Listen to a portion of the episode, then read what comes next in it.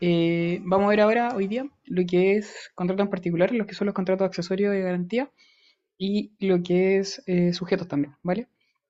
Eh, aclaro desde ya que en el fondo yo fianza nunca lo veo, porque es una paja enorme y en general no lo suelen preguntar nunca lo grado. De todas formas hay que estudiarlo, ¿cierto?, en sus aspectos generales. Eh, pero así como contrato importante, hoy en día no lo es, a pesar de que antiguamente sí lo era. Pero a día de hoy, como que como garantía en el fondo no tiene mayor importancia porque lo que es relevante, y haciendo como el paralelo al tiro, es la, la, el fondo constituirse como codeudor solidario, que tiene mejores eh, condiciones de garantía que hoy en día el contrato de fianza. De hecho, lo que se suele hacer en la práctica es que una persona se obliga como fiador y a la vez como codeudor solidario. Eso tiene efectos prácticos que son relevantes, pero para efectos del grado creo que no es muy eh, importante. ¿ya?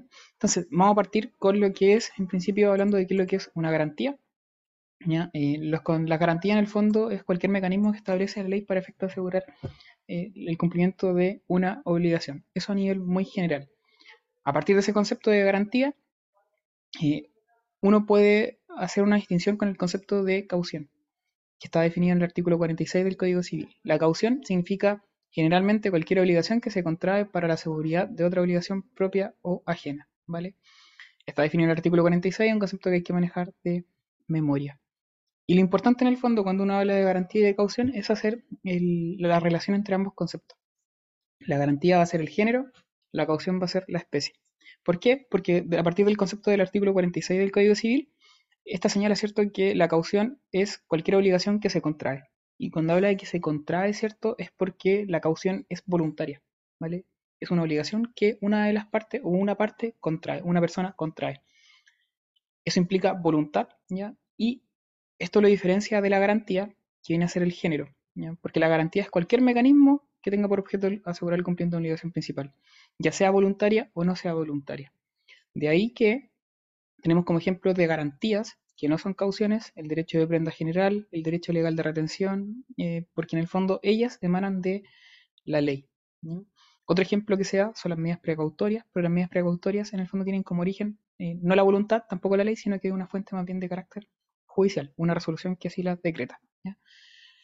Como dije, cierto, la caución en el fondo va a ser una especie de garantía porque son en general obligaciones contraídas, voluntarias, por una de las partes que buscan asegurar el cumplimiento de una obligación propia o ajena. Se subdistinguen a su vez en cauciones reales y cauciones personales. Y dentro de las cauciones reales eh, son aquellas que afectan determinados bienes al cumplimiento de una obligación, ahí está la prenda de la hipoteca, y por otro lado las cauciones personales que aseguran el cumplimiento de una obligación mediante la incorporación de un tercer patrimonio. Y está la fianza y la solidaridad pasiva. Ya les dije fianza no lo veía, ¿cierto? Porque en el fondo hoy en día no es tan relevante, lo que es más importante es la solidaridad pasiva desde ese punto de vista. ¿Ya? Eh, un segundo, voy a pausar esto. Seguimos, sorry. Que ponerle a las 12 de hecho porque tengo una capacitación después, entonces por eso tuve que adelantar esta hora.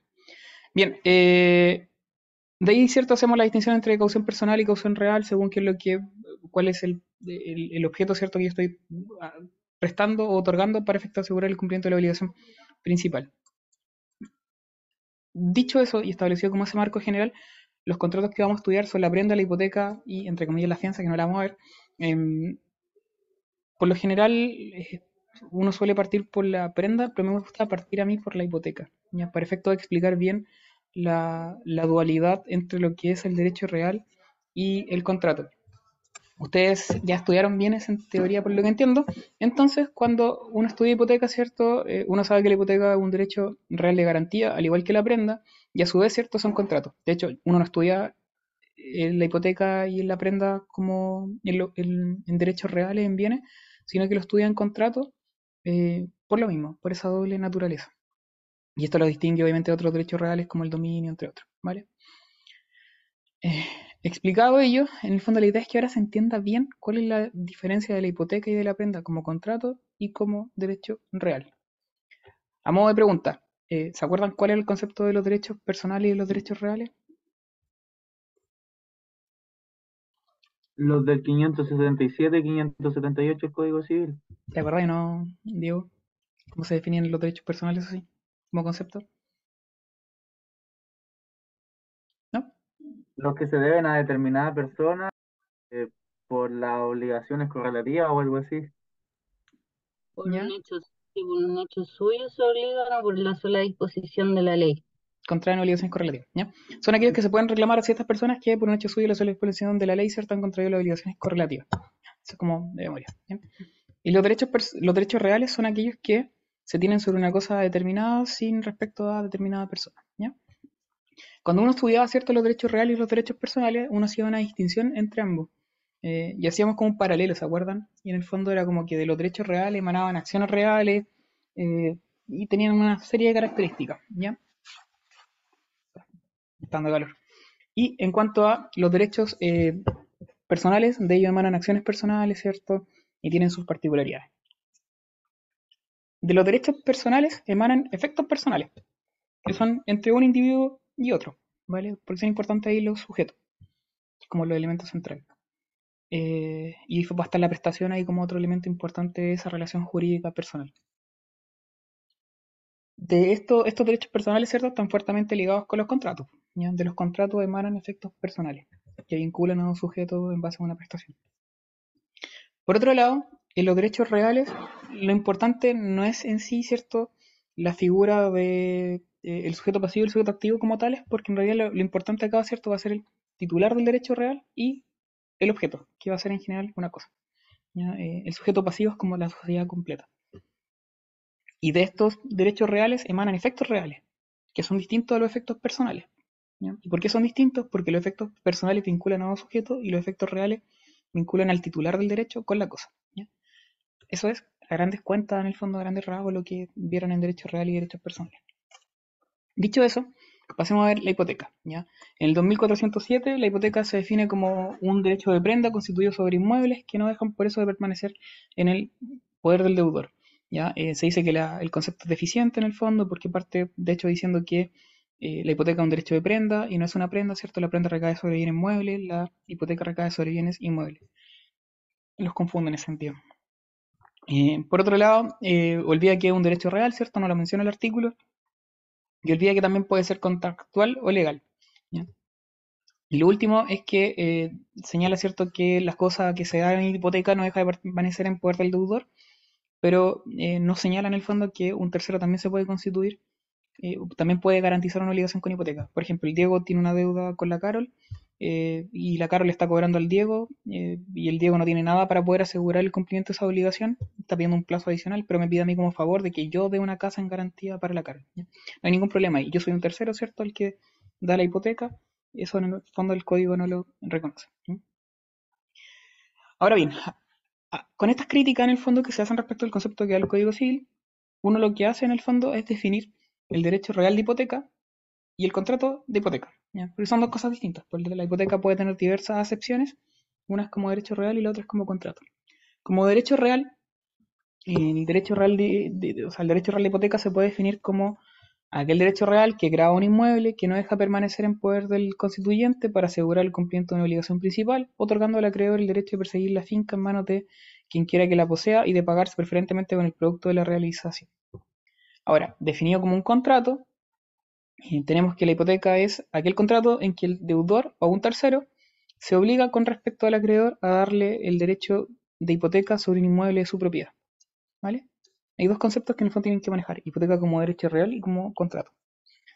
A partir de lo que dije, ¿cierto? Hay distintas acepciones de, la hipoteca. Tenemos que la hipoteca puede ser eh, concebida como un contrato, como un derecho real, como una preferencia, y a su vez también eh, como la cosa misma hipotecada. Son las distintas acepciones que va a tener.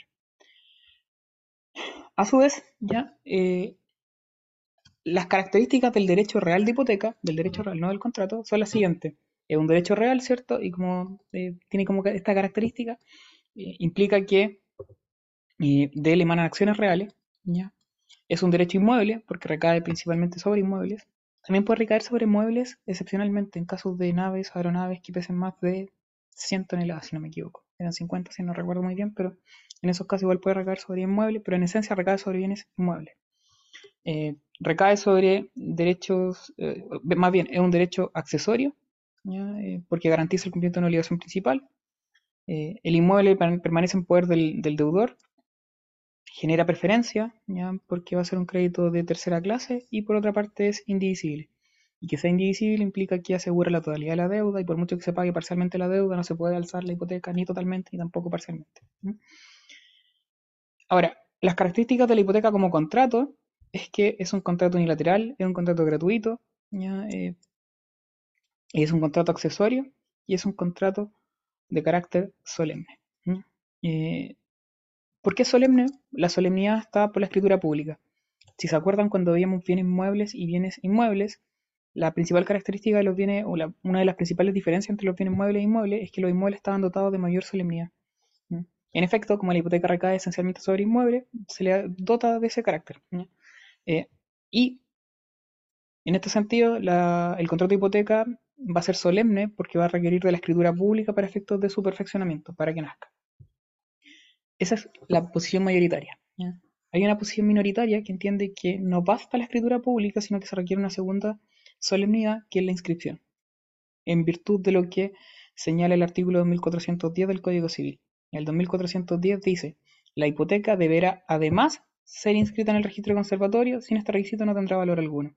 Entonces, como dice además, ¿cierto? Sumatorio, eh, se entendería que si el 2409 exige la, escritura pública, el 2410 también exigiría ya la inscripción. Esta es una posición eh, que hay que manejar para efectos del grado, ya esta discusión, es decir, se requiere solo escritura pública o se requiere escritura más inscripción. Eh, por regla general se entiende que basta la escritura pública para que en el fondo el contrato sea perfeccionado. Y la inscripción no sería una solemnidad, sino que sería más bien la forma de hacer la tradición del derecho real de hipoteca. Porque el derecho real de hipoteca recae sobre inmuebles, ¿cierto? Y la tradición en el caso de los inmuebles se hace con la inscripción según el artículo 686 del Código Civil. ¿Ya? Eso, igual tienen que manejar la discusión, ¿vale?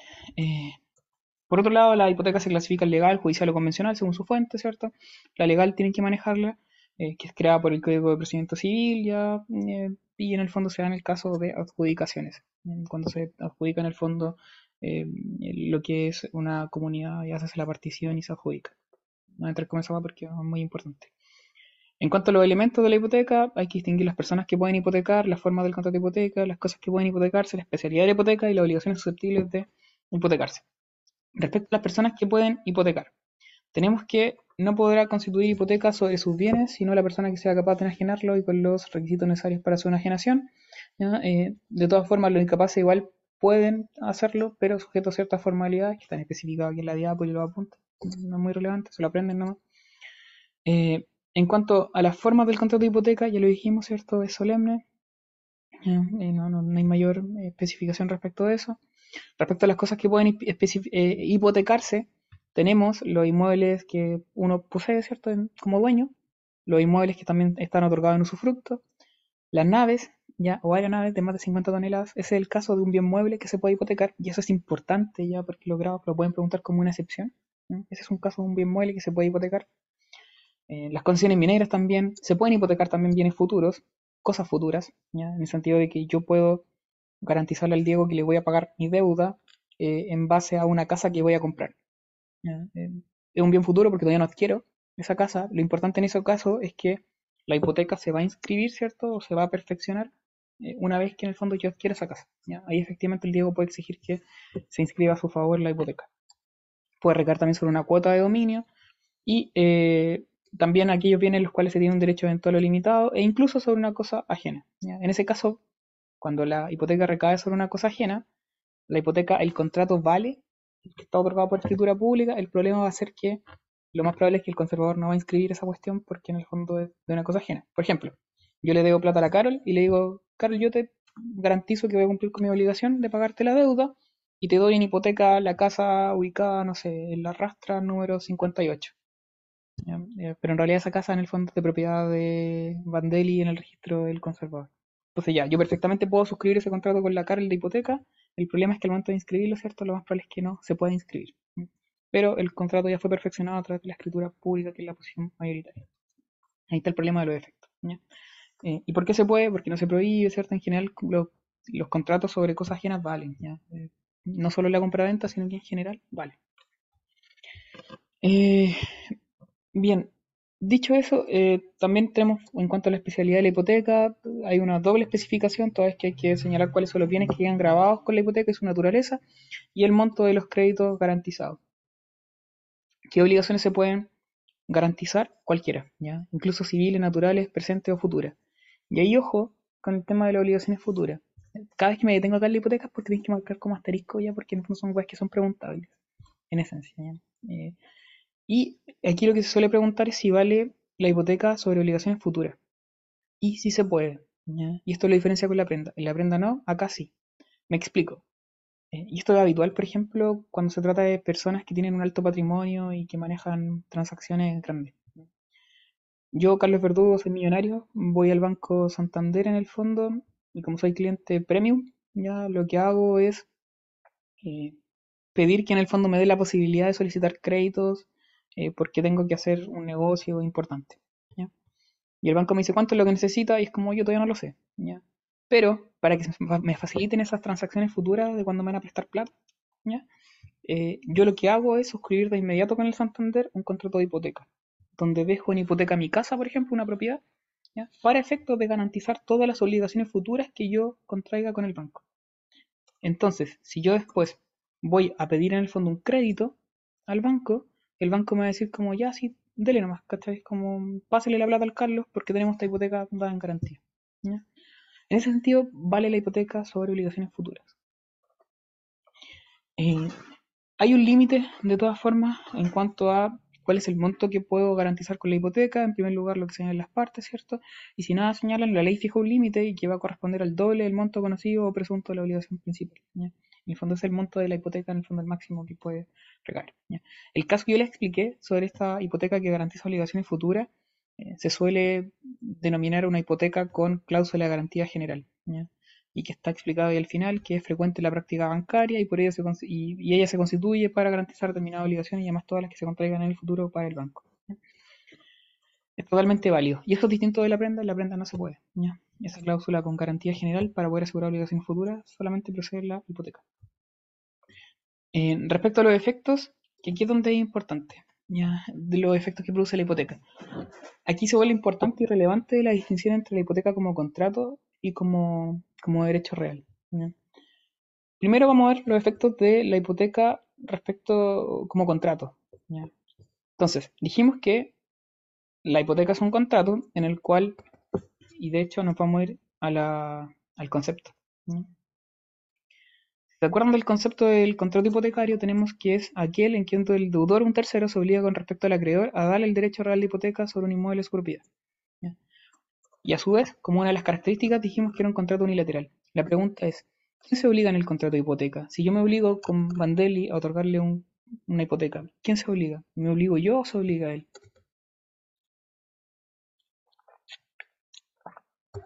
Me obligo yo. ¿Y a qué me obligo? ¿Ya? A darle. ¿Cómo, Carol? Sorry. ¿A, restituir? No, ya, no, no hay restitución aquí, ¿ya? No es un contrato, lo real está la restitución, de hecho en la prenda es como hacer la obligación, ¿ya? Pero acá es un contrato unilateral, y el concepto lo dice, es un contrato en el que el deudor o un tercero se obliga con respecto al acreedor a darle el derecho real de hipoteca. Por tanto, el que se obliga, ¿cierto? A ser el deudor, y aquí se obliga a dar el derecho real de hipoteca. ¿Se acuerdan en qué consistían las obligaciones de dar? Las obligaciones de dar consistían en transferir el dominio o constituir un derecho real. Y en esa segunda excepción de constituir un derecho real, nos encontramos en ese supuesto. Entonces, cuando el concepto dice que la obligación es dar el derecho real de hipoteca sobre un inmueble, lo que está diciendo es de que eh, el constituyente se obliga a constituir el derecho real de hipoteca a favor del acreedor. ¿Ya? Entonces, es unilateral porque se obliga una de las partes, ¿cierto?, a constituir el derecho real de hipoteca a favor del otro. Eh, es toda la obligación que emana del contrato real de hipoteca, del contrato de hipoteca.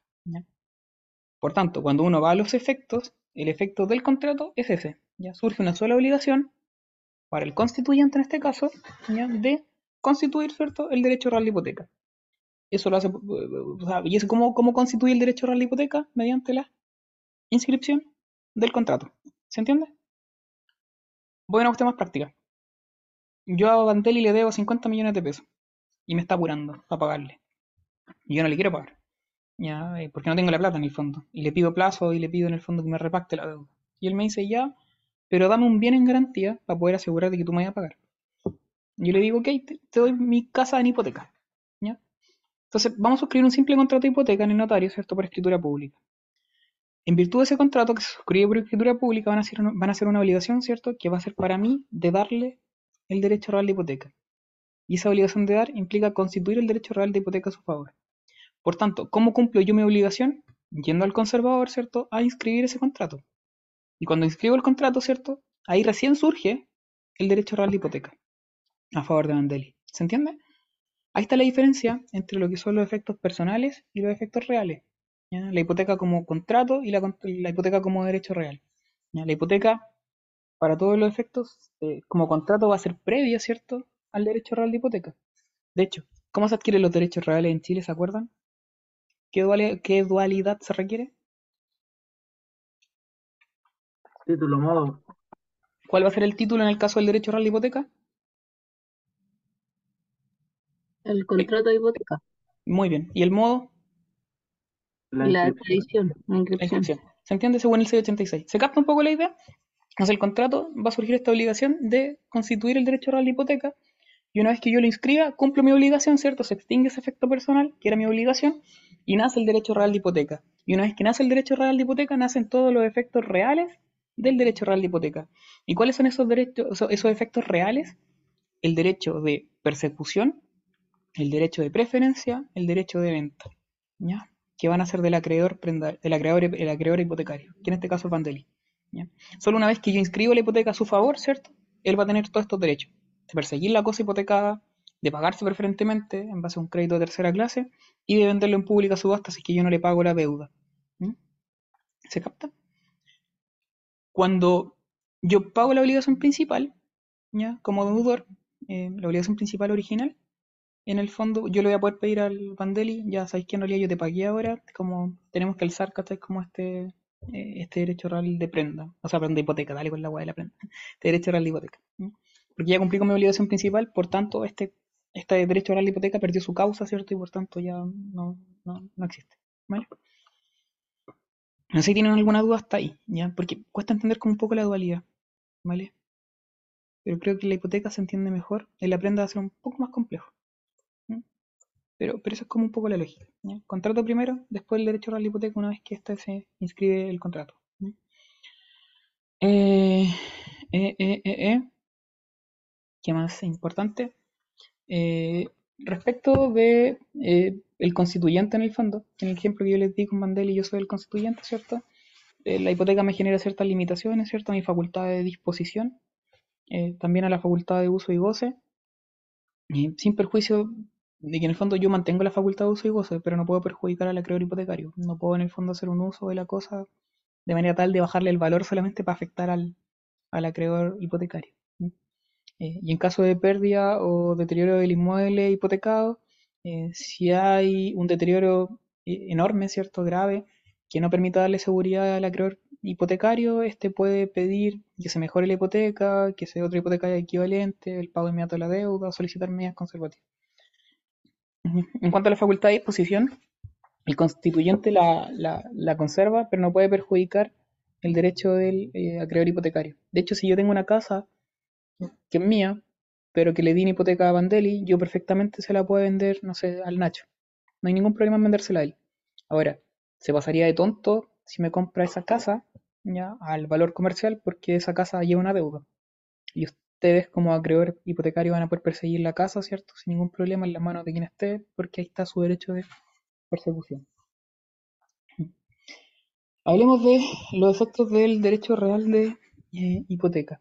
El derecho real de hipoteca, ¿cierto? Eh, da estos efectos reales. El derecho de venta, para que el acreedor hipotecario, si no le paga la deuda, pueda vender la cosa en pública subasta y así pagarse de, la, de su crédito.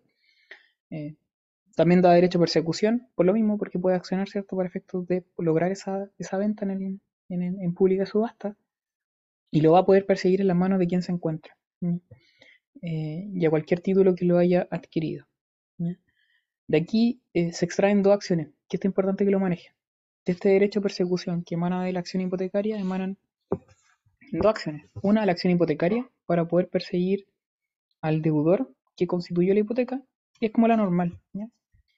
Y la otra es la acción de desposeimiento, que es muy parecida a la anterior en todo caso. Y la acción de desposeimiento es aquella acción real que se dirige en contra de eh, el deudor personal o el tercero poseedor. ¿ya? Si es desposeído, debe ser indemnizado por el deudor personal. ¿vale?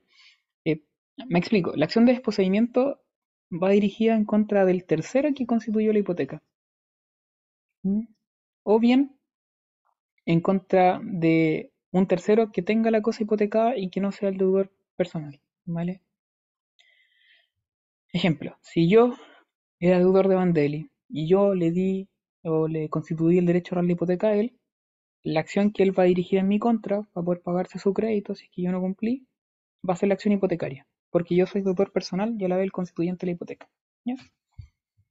Pero, si yo le debo plata a Bandeli y en realidad la Carol se prestó para poder dar una cosa en hipoteca para ayudarme a mí, eh, en ese caso el deudor personal soy yo, la Carol es un tercero. Y en ese caso, si Bandeli quiere perseguir el cumplimiento o quiere perseguir la cosa. Eh, hipotecada, como no está en manos del, del, deudor, ¿cierto? Lo que tiene que ejercer es la acción de desposeimiento en contra de la Carol. Son dos acciones distintas que funcionan de manera muy similar y que emanan del derecho real de hipoteca. El tema es contra quién se dirige. Esa es como la distinción que hay que hacer. Y lo otro es el derecho de preferencia, ¿cierto? Que también emana de, este derecho real de hipoteca y que en el fondo implica que otorga una preferencia de tercera clase y una preferencia especial. Especial porque recae sobre un bien en específico. Lo otro es que, más allá de que Bandeli tenga, ¿cierto? En esta calidad de acreedor hipotecario el derecho real de, o sea, la acción real de hipoteca y la acción de desposeimiento, igual también va a tener una acción personal que emana de la obligación principal en virtud de la cual yo me he obligado en principio para con él. cuando va a tener tres acciones.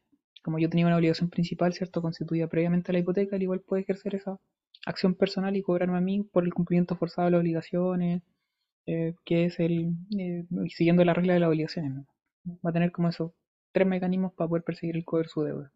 Acción hipotecaria, acción de desposeimiento o la acción personal de la obligación principal. ¿ya?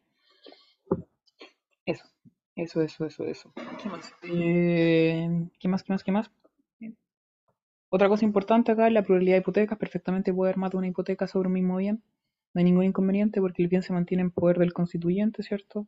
Lo importante es que si hay, no sé, tres, cuatro hipotecas, eh, se prefieren para efectos del pago y su preferencia en atención a, a su inscripción. Yo perfectamente puedo tener un, un bien inmueble de mil millones de, pe de, pesos, ya quisiera, ¿cierto?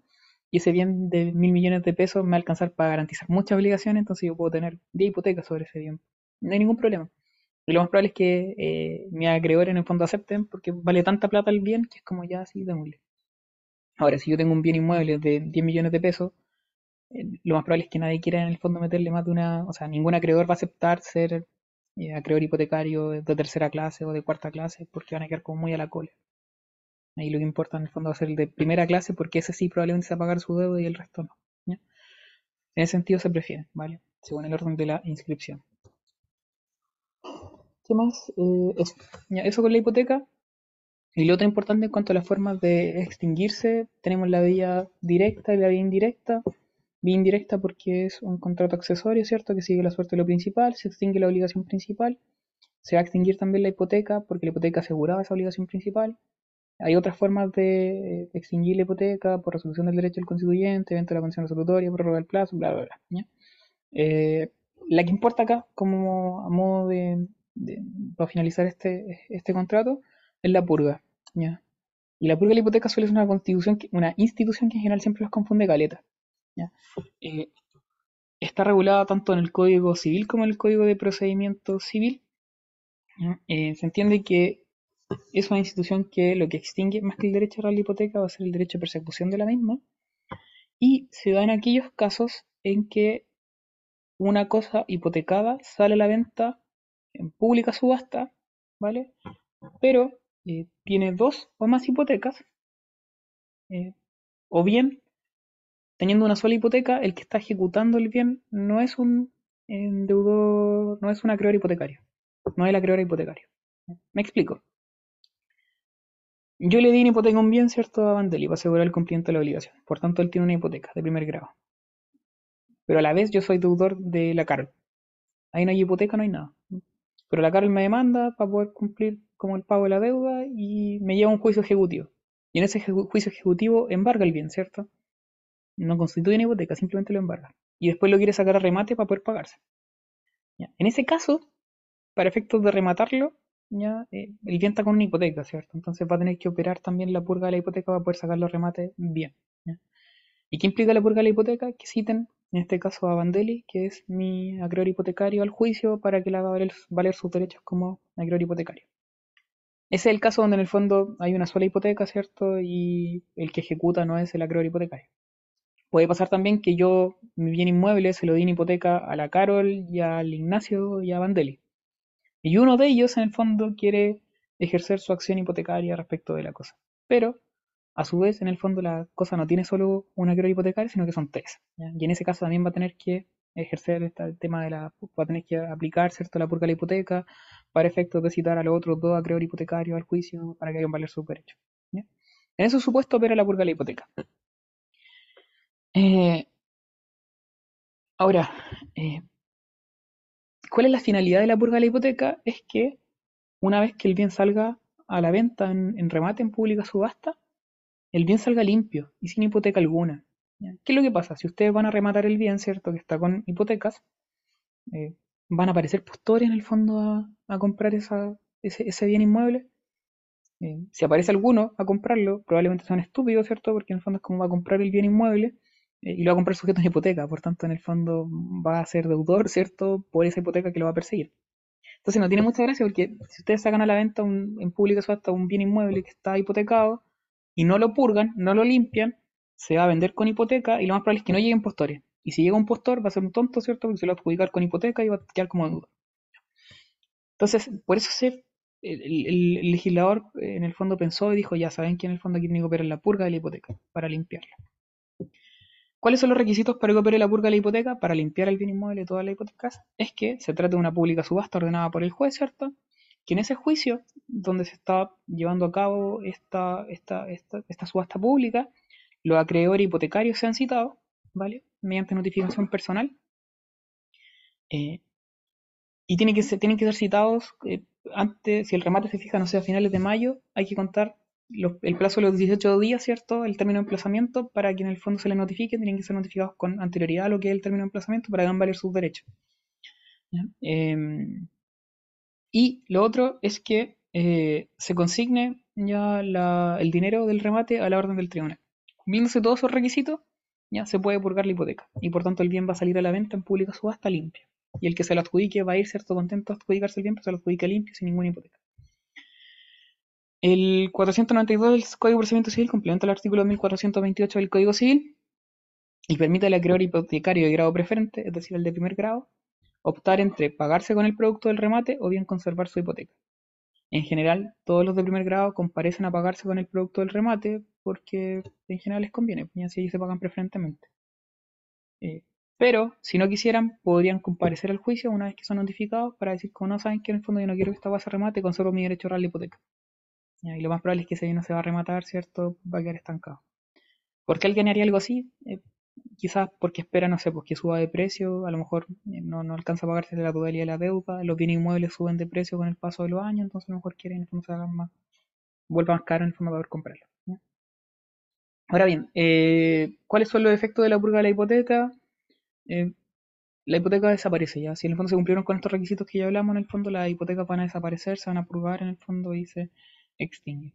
¿ya? Se pagan los acreedores hipotecarios conforme a su preferencia, si queda un monto y hay otros eh, acreedores, se pueden pagar, si sin hipoteca, se pueden pagar con, con ese restante que quedó.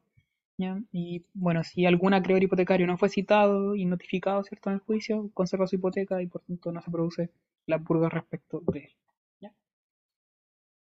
Eso por un lado. Ahora, volviendo atrás, nos vamos a la prenda, ¿ya? Que también, al igual que la hipoteca, tiene esta dualidad de título modo, pero con algunas particularidades.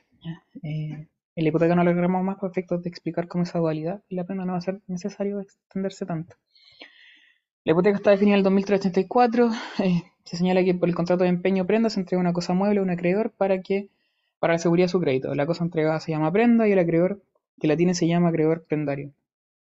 Eh, el concepto también se critica ya porque es incompleto en el fondo y no revela la calidad de derecho real y contrato de la prenda.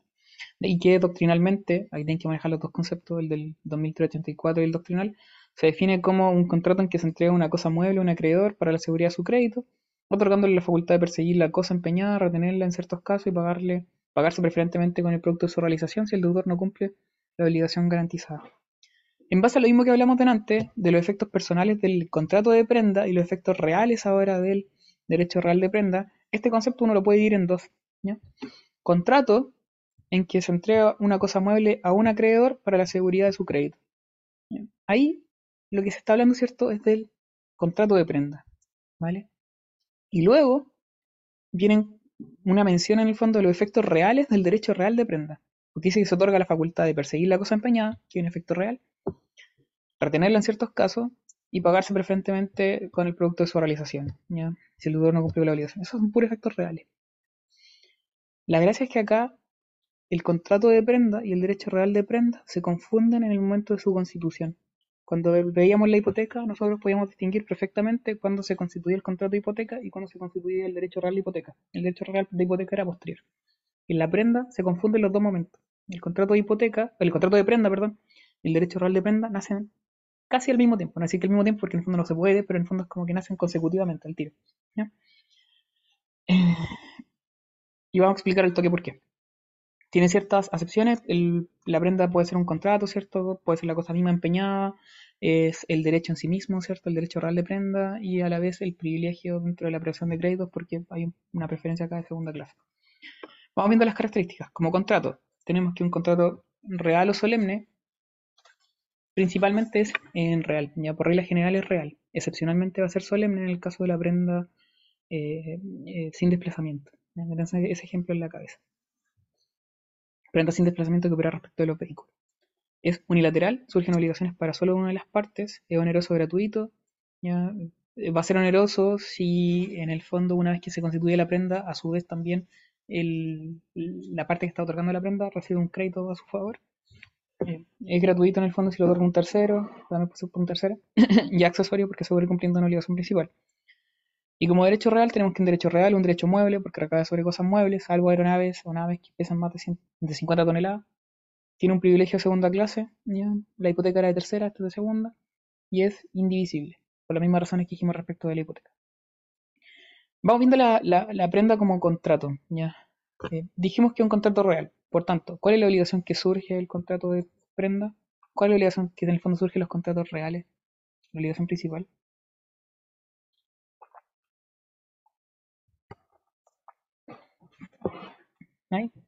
La obligación que surge los contratos reales, Carol. De restituir. Sí, muy bien. La obligación de restituir. ¿Y cuándo se va a tener que restituir la prenda la cosa? Una vez que se paga el crédito. Sí, cuando se paga el crédito. Muy bien. ¿ya? Eh, y es un contrato real, pero que se perfecciona por la entrega de la cosa. Entonces, a modo de ejemplo, eh, no sé, tengo este mouse.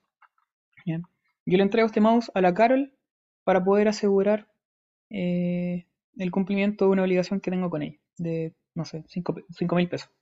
Le digo, Carlos, no, te voy a pagar mañana, pero te entrego el mouse, quédate con él en el fondo y cuando te pague, ¿cierto? Me lo devuelve. ¿Ya? Ahí estamos en el caso de prenda. Un contrato real se perfecciona por la entrega del mouse a ella, ¿cierto? Eh, y la obligación de ella va a ser, eh, la única que se ve obligada es ella, ¿cierto? Y va a tener que restituirme el mouse una vez que yo recupere, o sea, yo que pague, una vez que yo pague la deuda.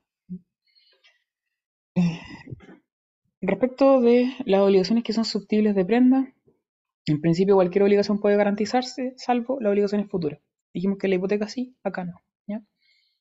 Respecto a la capacidad de las partes, que tienen facultad de disposición, porque estoy en el fondo entregando una cosa, ¿cierto? Y capacidad de ejercicio. Respecto del acreedor prendario, el, el acreedor prendario de aquel que tiene la cosa, pero que en el fondo a él se le debe el crédito principal, ¿ya? Tiene que tener capacidad de ejercicio, no es necesario que tenga facultad de disposición porque él solamente va a guardar la cosa hasta que se le pague. Puede recaer sobre bienes corporales e incorporales, en general sobre bienes muebles, eh, salvo la excepción de que, ya hablamos de la nave aeronave. Eh, ¿Qué más? Sobre derechos personales también, más bien sobre el título sobre el cual se encuentra ese derecho personal. también sobre derechos reales muebles, sobre dinero, que un bien mueble. Eh, también puede regar sobre, sobre cosas ajenas, el código lo dice expresamente, más allá de los efectos, ¿cierto? Ya lo dijimos, en general siempre proceden los contratos sobre cosas ajenas, el efecto que va a ser inoponible, pero es un tema aparte. Eh, ¿Cómo debe hacerse la entrega? Eh, la entrega debe ser real y no ficticia. Se debe hacer una entrega material de la cosa. En el caso del mouse, yo tengo que pasarlo en la mano, ¿vale? Por razones de publicidad, ¿ya? Y porque el Código Civil reglamenta los deberes de cuidado y restitución del acreedor. Después vamos a ver un poco eso. Vamos viendo los efectos. De, la hipoteca. Perdón, de la prenda. No pueden confundir esta wea, lo siento. Y si se fijan acá, respecto de los efectos de la prenda, están más o menos confundidos los efectos reales y los efectos personales. ¿Y por qué se confunden los efectos acá? Así como que se mezclan. Y es porque, en el fondo, el contrato de prenda nace al mismo momento del derecho real de prenda. Que es un poco lo que les decía al inicio. Volvamos un poquito más atrás. Y hablamos, ¿cierto? Y explicamos el caso en que eh, yo perfecciono el contrato de prenda con la Carol entregándole el mouse para asegurar la obligación que yo tengo con ella de 5 mil pesos. Cuando yo voy, ¿cierto? Y le entrego el mouse a ella, estoy perfeccionando el contrato de prenda, que es real. Ninguna duda, ¿cierto? Ahora, ¿cuándo nace el derecho real de prenda? ¿Cómo se hace? Eh, Volvemos un poco a la misma pregunta de antes. ¿Cómo nacen los derechos reales? Los derechos reales nacen con la dualidad título-modo. ¿Cuál va a ser el título del derecho real de prenda? El contrato de prenda, que se perfecciona con la entrega. Y eh, el modo de adquirir va a ser la tradición. ¿Y cómo se hace la tradición de los derechos, o sea, perdón, de los bienes muebles? En este caso el mouse. ¿Cómo se hace la tradición? Por el C84. Y eso es mediante. Eh, la entrega. Muy bien. ¿ya? Entonces, ¿se entiende? Al momento de entregar la cosa, yo estoy perfeccionando el contrato de prenda y a su vez estoy haciendo la tradición del derecho real de prenda sobre el mouse. ¿ya? Entonces, los momentos coinciden, básicamente. ¿ya? Distinto era en la hipoteca, donde decíamos que se perfeccionaba con la escritura pública y después nacía el derecho real con la inscripción, que era posterior. Puede ser a los dos, tres días, al mes después. ¿ya? Pero acá en el caso de la prenda, la entrega es la forma de perfeccionar el contrato y a su vez la forma también de hacer la tradición del derecho real de prenda. ¿ya? Entonces, los efectos, lo mismo de la prenda, del contrato de prenda, se mezclan con los efectos del derecho real de prenda. Se capta un poco la idea, pero están como mezclados acá. Pero uno los puede distinguir pues, sin ningún problema. El derecho de retención que va a tener el acreedor prendario, en este caso la Carol, ¿ya? Eh, de quedarse con el mouse, ¿cierto? De tenerlo, es un efecto real. El efecto de la venta, de poder, el derecho de venta, en el fondo de poder venderlo, si que yo no le pago la obligación principal, también es de carácter real, emana del derecho real de prenda. La preferencia, lo mismo, emana del derecho real de prenda. La persecución, y aquí emana una acción, ¿cierto? Que es la acción prendaria, así se llama, también es una acción de carácter real, ¿ya? Eh, por otro lado, las obligaciones ¿ya? del acreedor prendario, que en este caso también es la Carol, está la de restituir la cosa, ¿cierto? Y aquí lo dijimos como contrato. La obligación principal del contrato de prenda es restituir la cosa cuando se pague el crédito. ¿ya? También es de ella. Ella tiene la obligación de restituir, ¿vale? Y a su vez, aparte de la obligación de restituir, ella va a tener la obligación de cuidar la cosa y conservarla según el buen padre de familia, por tanto responde culpa leve, y de no usar la cosa, ¿ya? Estas obligaciones no emanan del derecho real de prenda, sino que emanan más bien del contrato de prenda. Y el contrato de prenda dijimos que era unilateral, y solamente van a emanar obligaciones como es real para aquel que tiene la cosa, que restituir, cuidar la cosa y no usarla. ¿Se entiende un poco la lógica? Y estas obligaciones, si se fijan, no usar la cosa, eh, conservarla como un buen padre de familia y restituirla, se asemejan a un contrato real, de hecho, que ya estudiamos antes, antes y que es el contrato de depósito. Lo único que cambia es el grado de culpa, ¿vale? Porque en el depósito se responde culpa grave y acá va a ser culpa leve. Pero en el depósito también estaba el- la obligación de no usar la cosa, ¿cierto? Y restituirla, ¿vale? Y de cuidarla. ¿no? Estas obligaciones del, del, del acreedor prendario son solamente del. Eh, Esto no obsta al hecho de que el contrato de prenda, al igual que el depósito, puede ser sinalagmático imperfecto, ¿cierto? Y puedan surgir obligaciones para aquella parte que en principio no estaba obligada. Igual va a ser esa obligación indemnizar los gastos de conservación, ¿cierto? O los daños que la cosa hubiese ocasionado al acreedor prendario. Y que aparece arriba, ¿cierto? Como uno de los derechos del acreedor prendario, la indemnización, ¿vale? Eh, y ese efecto no es real, sino que es más bien personal. ¿Se capta un poco la lógica? Esa es como un poco la idea. ¿ya?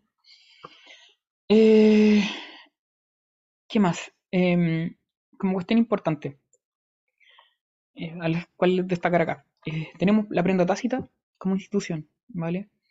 Eh, la prenda tácita es, o, o se da en aquellos casos en que el acreedor prendario, en este caso la Carol, va a tener otros créditos contra el mismo deudor, es decir, contra mía, eh, por otros créditos. Ya en el fondo tiene, tiene, tiene, tiene otro, yo contraigo con ella otras deudas.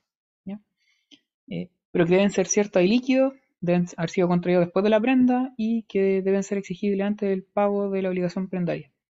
Me explico. Yo le entregué el mouse a la Carol, ¿cierto? Porque le debía 5 lucas. Pero puede que eh, yo uno le pague las 5 lucas, ella mantiene el mouse y no sé, a los tres días después le digo, Carol, ¿sabes qué? En el fondo, ¿por qué no prestáis 10 lucas más? ¿Ya? Y, y te las pago, no sé, te pago todo junto de aquí a final de mes. ¿Ya? Eh, o no sé, te pago las 5 lucas la próxima semana y estas otras 10 te las pago, no sé, eh, ese mismo día, ya da lo mismo. ¿ya? Eh, en esos casos, ya se entiende que esa prenda que se constituyó antes por las 5 lucas se extiende al monto total de los créditos, y a esta segunda obligación también, ¿vale? Por eso se llama prenda tácita, porque en principio no pactamos esa prenda respecto de la obligación por estos 10 mil pesos, ¿cierto? Solo por los 5 mil, pero toda vez que yo como deudor contraje un nuevo crédito con ella, que es cierto y líquido, eh, que se contrajo después de la prenda y que se hizo exigible antes del pago de la, primera obligación, aquí son coetáneas, se entiende que se extiende, ¿vale? Y por eso se llama prenda tácita. Y su origen es más bien legal, no es voluntario. Eh, y lo otro importante respecto de, bueno, la preferencia dijimos que era segundo grado, se pueden dar en pública subasta. Y lo otro importante es que van a haber dos acciones para perseguir el pago del crédito. La acción prendaria, que es una acción real que emana el derecho real de prenda, y por otro lado tenemos la acción personal que surgió, surgió del derecho personal, que en el fondo es el crédito. este derecho personal que yo pedí plata, también emanan ciertas acciones personales que son las mismas de obligaciones, que es cumplimiento forzado, cumplimiento por equivalencia, ¿cierto? Y ahí puede hacer también uso de derecho auxiliar y lo que sea, ¿vale? En y la hipoteca dijimos que habían tres acciones que emanaban, acá hay solamente dos. Eh, cuestión importante que aquí no sale, ya eh, voy a hablar de esta cuestión de la prenda. Eh, ¿Cuántas cosas, cuántas, cuántas, cuántos derechos de prenda pueden haber sobre una misma cosa? En la hipoteca decíamos que podían haber muchas hipotecas sobre la misma cosa. En la prenda solamente puede haber un derecho real de prenda. ¿Y por qué? Porque se perfecciona con la entrega. Entonces, si yo constituí sobre este mouse un derecho real de prenda y se lo entregué a la Carol, solamente puede existir ese derecho real de prenda, ¿cierto? Porque no se lo voy a poder entregar a nadie más porque ya salió de mi poder. Eh, y eso, respecto de eh, el constituyente, en este caso yo, igual voy a tener ciertos derechos, pero que son más bien propios de lo que emana de la ley, que es que se me restituye la cosa, ¿cierto? Una vez que pague el, tip, el crédito, el crédito que, que me deben, ¿cierto? O sea, el crédito que yo debo, una vez que yo pague, en el fondo me tienen que restituir la cosa a mi prenda. Puedo concurrir a la subasta, em, puedo pedir la restitución inmediata en caso de abuso de la cosa, que un caso de teoría de la imprevisión ahí. Puedo sustituir la prenda por otra cosa, puedo pagar la deuda y rescatar la prenda, obviamente. O grabar o enajenar la prenda porque yo mantengo el dominio de la cosa. Eh, y eso, respecto de las formas de extinción, tenemos la destrucción de la cosa, confusión, resolución, pérdida del dominio, el abuso de la prenda, sin perjuicio de la vía indirecta, ¿cierto? Porque al ser un contrato accesorio sigue la suerte de lo principal. Eso, no sé si entiende muy bien este tema de la dualidad, porque en general me pasa que cuando llegamos como a la época del grado, como que la U lo vieron, pero como que nunca entendieron bien la, distinción. De hecho, a mí me pasó también cuando llegué a estudiar el grado que no entendía muy bien la lógica. ¿Vale? Pero esa es como la idea. ¿m? Y por eso es importante que hayan visto bien obligaciones antes, al menos las nociones generales también viene, para poder entender como un poco eh, la dualidad de, estos contratos como contrato y a la vez derecho real. Respecto a la fianza, no me voy a meter, me cargaba esta weá porque de verdad me aburre y, como que odio un poco este contrato. Apréndanse el concepto, el concepto del 2335, lo que suele preguntar acá, y esto sí lo puedo decir obviamente, es que eh, se pregunta la crítica del concepto, se define como una obligación accesoria, cuando en realidad no es una obligación accesoria, ¿cierto? La fianza es un contrato.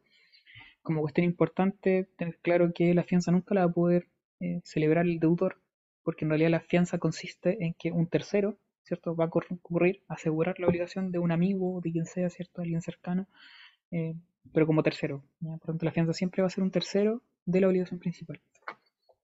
Eh, ca- característica unilateral, gratuito, eh, accesorio, generalmente consensual, sin perjuicio de que también puede ser solemne. Eh, sí es importante acá un par de cosas que hay que tener claras. La primera dice relación con, acá, pero la fianza es un contrato abstracto.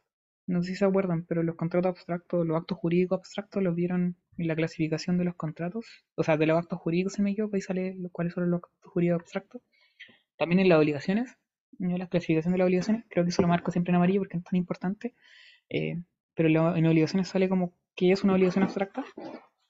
Y la fianza es el típico ejemplo de un acto eh, abstracto. Y los actos, los actos abstractos son aquellos que no contienen en el propio acto la causa, sino que está en un acto distinto. Vandelli le debe plata a la Carol, y la Carol está chata porque no le están pagando. O más bien, le va a prestar plata a Vandelli, ¿cierto? Y, pero, le, pero sabiendo que Vandelli todavía no sale de la U, ¿cierto? Y, y todavía no, no- no trabaja en el fondo como abogado, le pide que en el fondo constituya un fiador. Y Vandelli me habla a mí, me dice, Carlos, pues mi fiador y todo el tema, y le digo, ya, sin ningún problema. Yo, como fiador, ¿cierto? Es una responsabilidad subsidiaria. Y eh, en esos casos voy, ¿cierto? Y yo contrato, no con Vandelli, sino que con la Carol, directamente. Y le digo, ¿cierto? Que yo me constituyo como fiador de Vandelli. Y ella contrata con Vandelli aparte, ¿cierto? Este préstamo que el fondo le está haciendo. ¿Por qué se dice que la fianza eh, es abstracta? Porque en el contrato de fianza que yo celebro con la Carol para asegurar la obligación que en el fondo Vandelli contrajo con ella, eh, yo soy un tercero, ¿cierto? Y la causa de mi contrato de fianza no está en el propio contrato de fianza, sino que está en el contrato que ellos dos suscribieron. Está como ajeno, ¿ya? En otro acto distinto. Por eso se dice que son abstractos, ¿vale? Porque la causa no está en el propio acto de fianza, sino que está en un acto distinto que en el cual emana la obligación principal. Lo otro importante acá eh, son los derechos que emanan y en el fondo ahí tienen que aprender bien lo que es el beneficio de exclusión y es que solamente se puede perseguir cierto al fiador una vez que ya se ha perseguido con anterioridad al deudor principal y los beneficios de subrogación y de eh, reembolso, ¿ya? que son como los derechos que va a tener el fiador eh, una vez que paga la deuda, ¿ya? para efectos de poder perseguir en el fondo al deudor. ¿ya? La diferencia entre la acción de reembolso y la acción subrogatoria, suponiendo que yo pagué la obligación y no la pagó Vandelli, es que la acción de reembolso es un poco más amplia, en el sentido de que yo puedo cobrar eh, el capital que pagué, pero también los intereses, reajuste e indemnización. En cambio, la acción subrogatoria, si yo la ejerzo en contra de Vandelli, lo único que puedo cobrar lo que yo pagué. ¿ya? Con todas las garantías, con todos los accesorios, pero solamente puedo cobrar lo que yo pagué. Esa es como la, la- la- la diferencia entre la acción de reembolso y la acción subrogatoria.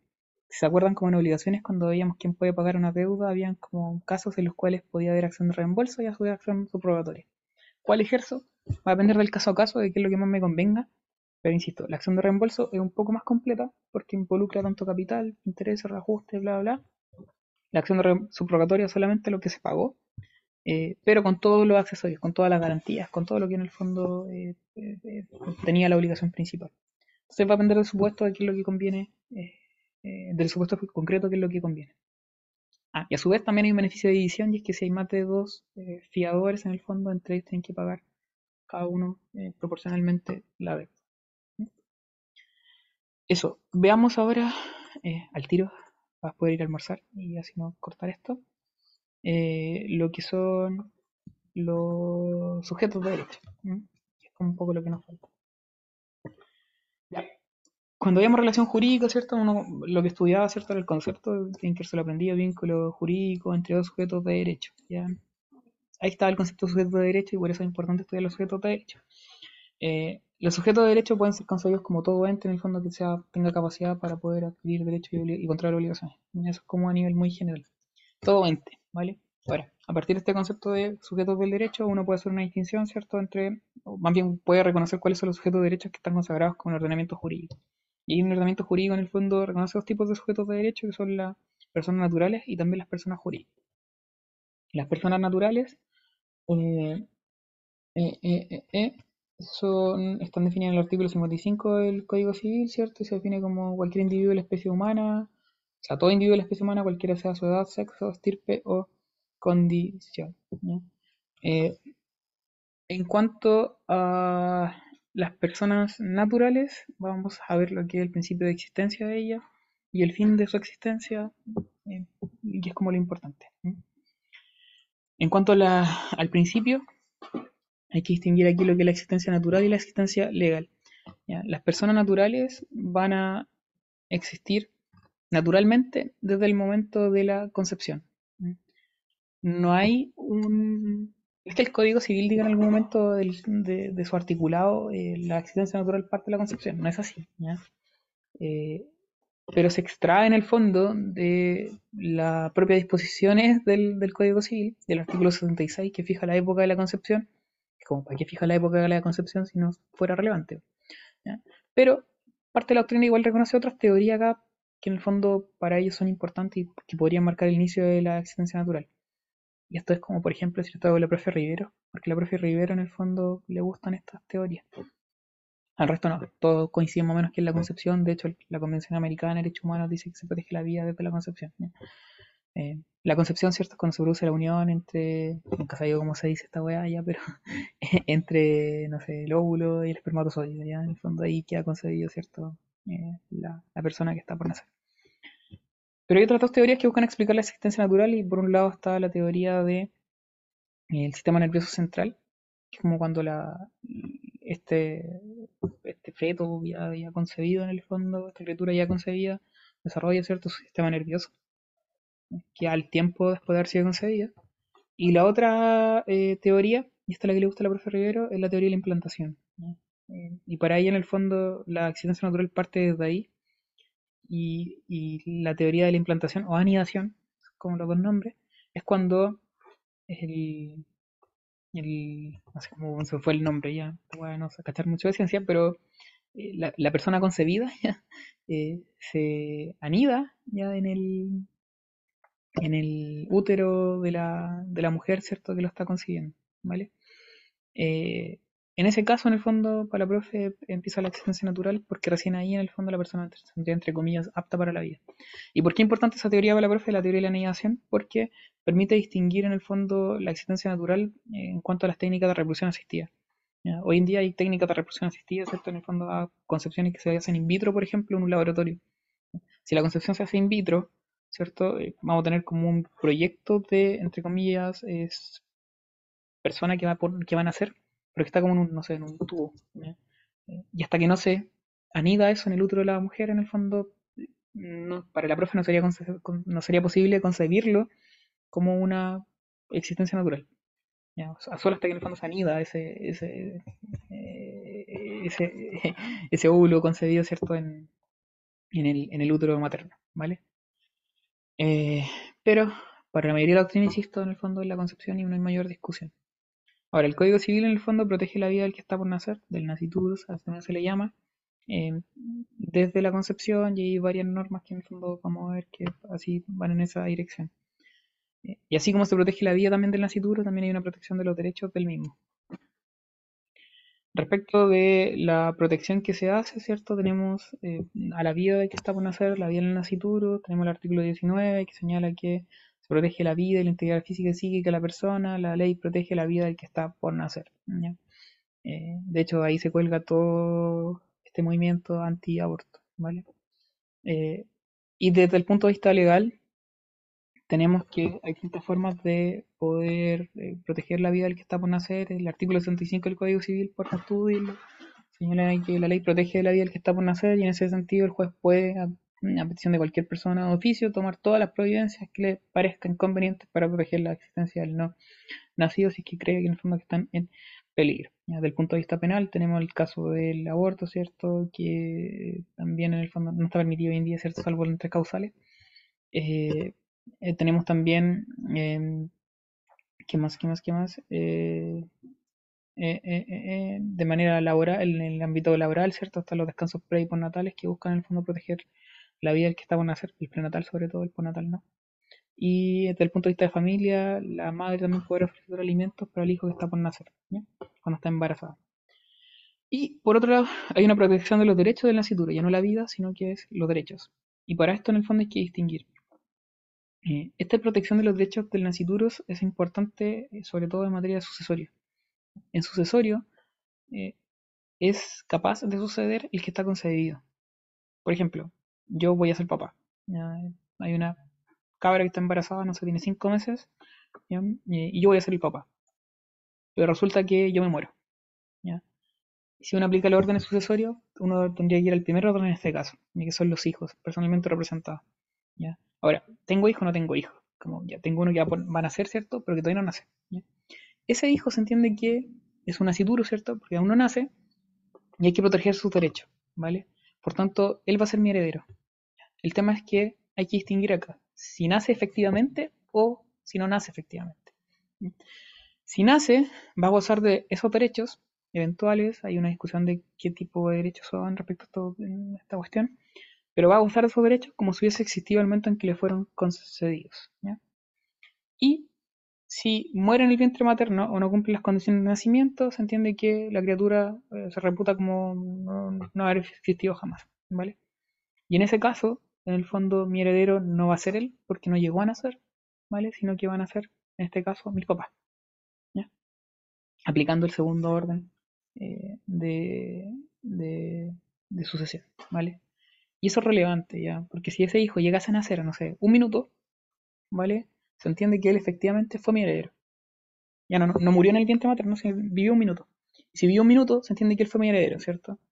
Y una vez que él muere, a ese minuto después de haber nacido, ya entonces eh, mi herencia se, se, transmitió a él, ¿cierto? Se, él, se hizo dueño de esa herencia y a su vez, al morir al minuto después de haber nacido, ya su heredero no van a ser mis papás, ¿cierto? Sino que los herederos de esa herencia va a ser su madre.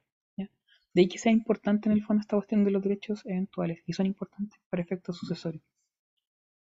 Ahora, cuando se entiende en el fondo que parte de la existencia natural, dijimos que era respecto, que era la concepción. Dijimos que el código no decía que la existencia natural partía de la concepción, pero se desprendía toda vez que el 76 el Código Civil determina la época de la concepción y de hecho señala, esto es una presunción de derecho que es importante porque una presunción de derecho no puede ser cierto eh, desvirtuada ni aún con prueba en contrario eh, y eh, tiene que aprenderse esta hueá, por favor, así como de memoria. Se presume de derecho que la concepción ha precedido al nacimiento no menos que 180 días cabales ni más de 300 días contados hacia atrás desde la medianoche en que en principio el día del nacimiento. Es decir, si yo nací ahora el 18 de mayo del 2023, se entiende que no pudo haber sido concebido eh, ni menos de 180 días antes, 180 días son 6 meses, ni más de 300 eh, días, que son 10 meses. En ese rango de meses, ¿ya? yo tengo que haber sido concebido, o sea, no yo, mi hijo. ¿vale? Eh, y es importante en el fondo para estos efectos de los derechos eventuales, de cuando se entienden o no haber sido deferidos a ese, ese, esa persona que está por, por, por nacer. Eh, se critica esta regla que da el Código Civil porque si bien en la época de la dictación, en el año 1850 y algo, eh, puta sí, era muy difícil determinar la época con exactitud, pero hoy en día sí se podría, ¿cierto? Porque hay mecanismos en el fondo médico que permiten en el fondo darle una fecha más cierta a la concepción. Pero eh, así yo la regla y así existe y eso es todo. Pero se critica por eso, por la falta de precisión. ¿Por qué importante? Por los derechos eventuales, ¿cierto? Dijimos, por la existencia natural y la protección de los derechos del nacituro por la acción de reclamación de filiación, que eso lo vamos después en familia, eh, pero filo, y también la presunción de paternidad, que eso es como también es muy relevante, también la vamos a ver en familia. Pero se presume hijo del marido que está casado, eh, el hijo que, eh, si el hijo fue concebido dentro del matrimonio. Si el hijo fue concebido dentro del matrimonio, por más que nazca después de la disolución del mismo, se entiende que es hijo del marido de ese matrimonio. Bien, ¿cómo termina la existencia natural? Con el nacimiento. Eh, y ahí empieza la existencia legal que termina con la muerte. Para efectos de que se produzca el nacimiento se necesitan cumplir con tres condiciones, es decir, que el niño se separe de la madre efectivamente, que esa separación sea completa y que la criatura haya sobrevivido a la separación en un momento siquiera. Eh, ¿Cómo debe separarse? Ya sea natural, artificialmente, quirúrgicamente, parto natural, parto en el fondo cesárea, a lo mismo. Eh, que la separación sea completa y en este sentido da lo mismo, ¿no? Si se corta o no corta el cordón umbilical. Y por último, que la criatura haya sobrevivido a la separación un momento siquiera. Eh, y en ese sentido tiene que haber vivido a lo menos un segundo. ¿Cómo se prueba que vivió un momento siquiera? Eh, eso se prueba eh, por cualquier medio de prueba de los que dispone la ley, incluso por los testigos en el fondo, si por ejemplo el doctor escuchó llorar, escuchó un llanto, con eso basta. Pero si no se tiene claridad en el fondo, hay que ver si tiene o no oxígeno en los pulmones, es decir, si respira. Y para eso hay una medio de prueba, ya no lo preguntan, pero algunas lo han preguntado, que es la dosimasia pulmonar eh, hidrofácil, no sé cómo se llama la web, algo así, ¿ya? que no es relevante en realidad para estos efectos, pero si quieren sacar un 7 quizás les puede servir. Bien, em, lo otro importante es que este hecho de que la criatura de Soria un momento siquiera la, un momento siquiera en el fondo consagra una teoría, que la teoría de la vitalidad no importa si vivió o no, vi- o no vivió, no nos importa en el fondo si estaba apto para la vida o si era viable para la vida. En otra legislación en el fondo la teoría de la viabilidad regía principalmente, en casi todas, la mayoría tiene la teoría de la vitalidad. Y eh, hablando ya después del nacimiento, tenemos lo que es la muerte natural. O sea, la muerte en general. La muerte es eh, un hecho jurídico de la naturaleza que pone término a la personalidad. Eso es la muerte en términos muy general. Ahora, uno puede distinguir los tipos de muerte. Ya tenemos la muerte natural y la muerte clínica encefálica. Dos tipos de muerte. Eh, La muerte eh, eh, natural es aquella que es la regla general y que se da por la, o sea, se da más bien por, la, por el cese de todas las funciones cardiorrespiratorias. A ver, me, me taldía delante, la muerte ya puede ser natural o presunta, ¿vale? Son los dos tipos de muerte, ya métanse eso en la cabeza, como las dos formas de muerte. También tenemos la muerte clínica encefálica, pero el, rol que juega la muerte clínica encefálica es que es una forma de acreditar anticipadamente la muerte natural. Ya vamos a hablar por qué, pero en el fondo hay dos tipos de muerte solamente. Y así lo dice el Código Civil. Está la muerte natural la muerte presunta. La muerte clínica es una forma de acreditar anticipadamente la muerte natural.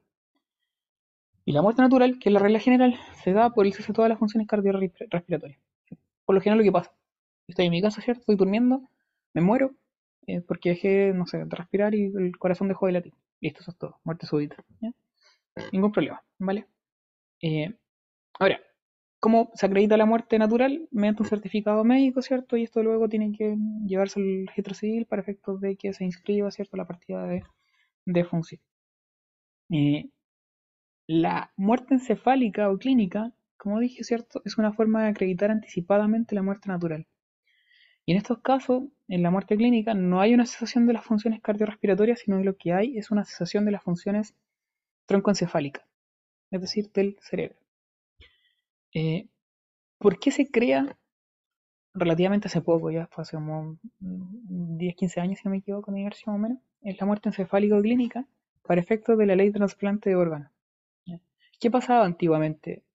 Yo moría, ¿cierto?, por muerte súbita, acostado en la cama, de ejemplo ¿ya? Y, y era donante de órganos. Mi familia quería donar órganos, pero ya el corazón había dejado de funcionar, ¿cierto? Los pulmones también. No puedo donar esos órganos, más allá que pueda donar otros, quizás, ¿vale? Eh, y lo mismo pasaba si yo estaba en el fondo en el hospital, ¿cierto? Postrado y ya con muerte encefálica, pero, pero, pero, pero, pero, pero, pero, pero, había que en el fondo esperar a que yo efectivamente dejara de respirar y mi corazón dejara de funcionar para efecto de sacar los órganos y ya lo rapidito, ¿cierto? Para efecto de hacer el trasplante. ¿ya? Era muy complejo el procedimiento. Entonces, de ahí que se cree la muerte clínica encefálica, que es una forma de acreditar anticipadamente la muerte eh, eh, natural. ¿Por qué? Porque la muerte encefálica implica la muerte, ¿cierto? De, o sea, implica el cese de las funciones troncoencefálicas. Es decir, el cerebro deja de funcionar, deja de mandar instrucciones al cuerpo y por tanto los médicos saben que como el cerebro dejó de funcionar, en cualquier momento va a dejar de respirar y en cualquier momento va a dejar de latir el corazón. Pero, eh, como mi cerebro ya murió, se puede declarar esta muerte clínica encefálica. ¿Para qué? Para efectos de que en ese rango de tiempo, entre que el cerebro deja de funcionar y entre el momento en que se va a producir ese cese de las funciones cardiorrespiratorias, se puedan extraer los órganos y se pueda hacer correctamente el trasplante. Es un poco la lógica de la muerte encefálica clínica. Por eso es una forma de acreditar anticipadamente la muerte eh, natural, porque en realidad la muerte natural va a ocurrir sí o sí, porque si deja de funcionar el cerebro, va a dejar de respirar, va a dejar de bombear. ¿ya? Eh, ahora, hay ciertas condiciones para que se declare esa muerte clínica encefálica. En primer lugar, de ausencia de movimiento voluntario durante una hora, apnea luego tres minutos, desconexión del ventilador mecánico, ¿cierto? Y ausencia de reflejos troncoencefálicos. Obviamente, esta solamente puede ser declarada en el hospital. Por tanto, siempre va a ser con gente que en el fondo llega al hospital y está ahí eh, eh, en una camilla, ¿cierto? Esperando, no sé, los lo últimos momentos de su vida. No pasa si yo muero en mi casa, como ya la muerte enfálica ahí no, no puede ocurrir. ¿ya? ¿Cómo se acredita? Por la certificación unánime e inequívoca del, equipo médico y el equipo médico al menos debe estar compuesto por un especialista del campo de la neurología y en el fondo este equipo va a comprobar ¿cierto? la muerte encefálica. Va a tener un certificado y con eso se puede proceder a la, al trasplante. De hecho, dentro de lo que es el trasplante no pueden estar los miembros de equipo médico para efectos de evitar como in- intenciones maliciosas, tráfico de órganos, lo que sea. Y la otra forma de muerte es la muerte presunta. Y la muerte presunta, como su nombre lo dice, es una presunción. Y las presunciones pueden ser de dos tipos, simplemente legales o de derecho. Las de derecho no admiten prueba en contrario, como la prueba de la concepción, o sea, como la, la- la presunción de la concepción.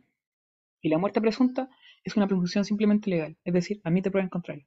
Y por tanto, se puede desacreditar según la muerte después, se puede revocar. Eh, la muerte presunta, como concepto, es aquella declarada por el juez conforme a las reglas legales respecto a un individuo que está desaparecido y de quien se ignora si vive o no. ¿Cuáles son las circunstancias para que en el fondo se declare? El desaparecimiento de un individuo por un largo tiempo de su domicilio y la carencia de noticias del mismo. ¿Cuál es el objeto? El resguardo de intereses del desaparecido, de los interesados, de su heredero, de la sociedad en general, para saber qué que pasa con su patrimonio. Porque estamos en civil, ¿cierto? Lo que no importa más allá de la familia es su patrimonio. Eh, las condiciones deben ser declaradas por sentencia judicial, de conformidad al procedimiento legal, procedimiento que es de carácter voluntario y se tramita ante los juzgados de letra, que el individuo haya desaparecido, no se tenga noticia de su existencia, ni tampoco de su muerte. Exacto. Y eh, tiene tres periodos de etapas. Tenemos la mera ausencia, la posición provisoria de los bienes del desaparecido, la posición definitiva de los bienes desaparecidos. Eh, dentro de esas tres etapas, la primera obviamente que se da, y es desde el desaparecimiento, de que ya no se tiene más noticias del tipo, es la mera ausencia. No requiere una declaración, por tanto, le- del, del juez ni nada. Es como, yo desaparecí hoy día, es como, "Uf, mañana empieza el tiro mi mera ausencia. Aunque mi familia no lo sepa, ¿cierto? Y se, preocupen después de mí, después de un mes. Eh, la posición provisoria de los bienes del desaparecido, ahí sí en el fondo esta etapa requiere una declaración judicial, un procedimiento de inicio. La misma que la posición definitiva. Respecto a las formalidades de la declaración de la muerte presunta, de la solicitud, ya de la tramitación del procedimiento, hay que plantear una solicitud voluntaria, ¿cierto?, ante el juzgado de letras que corresponde, que es el último domicilio del desaparecido en Chile. Eh, con los hechos en los que se funda esa solicitud, la citación, se hace una citación al desaparecido, ya deben ser eh, tres ¿ya? Eh, ci- citaciones, eh, con dos meses en el fondo de diferencia entre cada citación, pero la declaración debe ser a lo menos por el juez debe fallar a lo menos después de tres meses de la última citación. Va a tener que oírse al defensor docente, el defensor docente defiende en el fondo a la persona que, que se encuentra en esta calidad de desaparecido. Se debe insertar la sentencia en el diario oficial y de eso, ¿ya? Eso, eso, eso, eso. Y lo otro, el transcurso del tiempo, como requisito, que es importante. ¿Cuánto tiempo tiene que transcurrir? A lo menos cinco años desde eh, la última noticia del desaparecido. Eh, Para efectos de que se declare la muerte presunta y también se otorgue la posición provisoria de los bienes del desaparecido. Hay excepciones respecto a este plazo. em, tenemos en el caso de la herida grave o peligro en guerra, que van a ser cinco años también, pero no desde la, la última noticia, sino que son cinco años desde eh, el caso de la, de la herida grave o, o de la batalla en el fondo en el cual se haya involucrada la persona. En el caso de la pérdida de la nave o aeronave son tres meses ya desde la pérdida de esta nave. Y los sismos catástrofes seis meses desde esa época. En estos casos también, lo otro importante, estos últimos casos que son excepcionales, eh, no hay posesión provisoria, sino que solamente va a haber mera ausencia, que es ese periodo en el cual la persona estuvo desaparecida, y luego solamente va a haber posesión definitiva de los bienes. Por último, tenemos la fijación del día presuntivo, que va a ser el último día del primer bienio, de la fecha de la última noticia. Pregunta, ya y es como esta weá de regla que da el código civil es medio extraña. Si yo, eh, no sé, me pierdo, mi última noticia son hoy día, 18 de mayo del 2023, ¿cuándo se entiende que va a ser el día presuntivo de mi muerte? La regla es el último día del primer bienio, desde la fecha de la última noticia. La última noticia son el 18 de mayo del 2023. ¿Cuándo se entiende que va a ser el día presuntivo de mi muerte?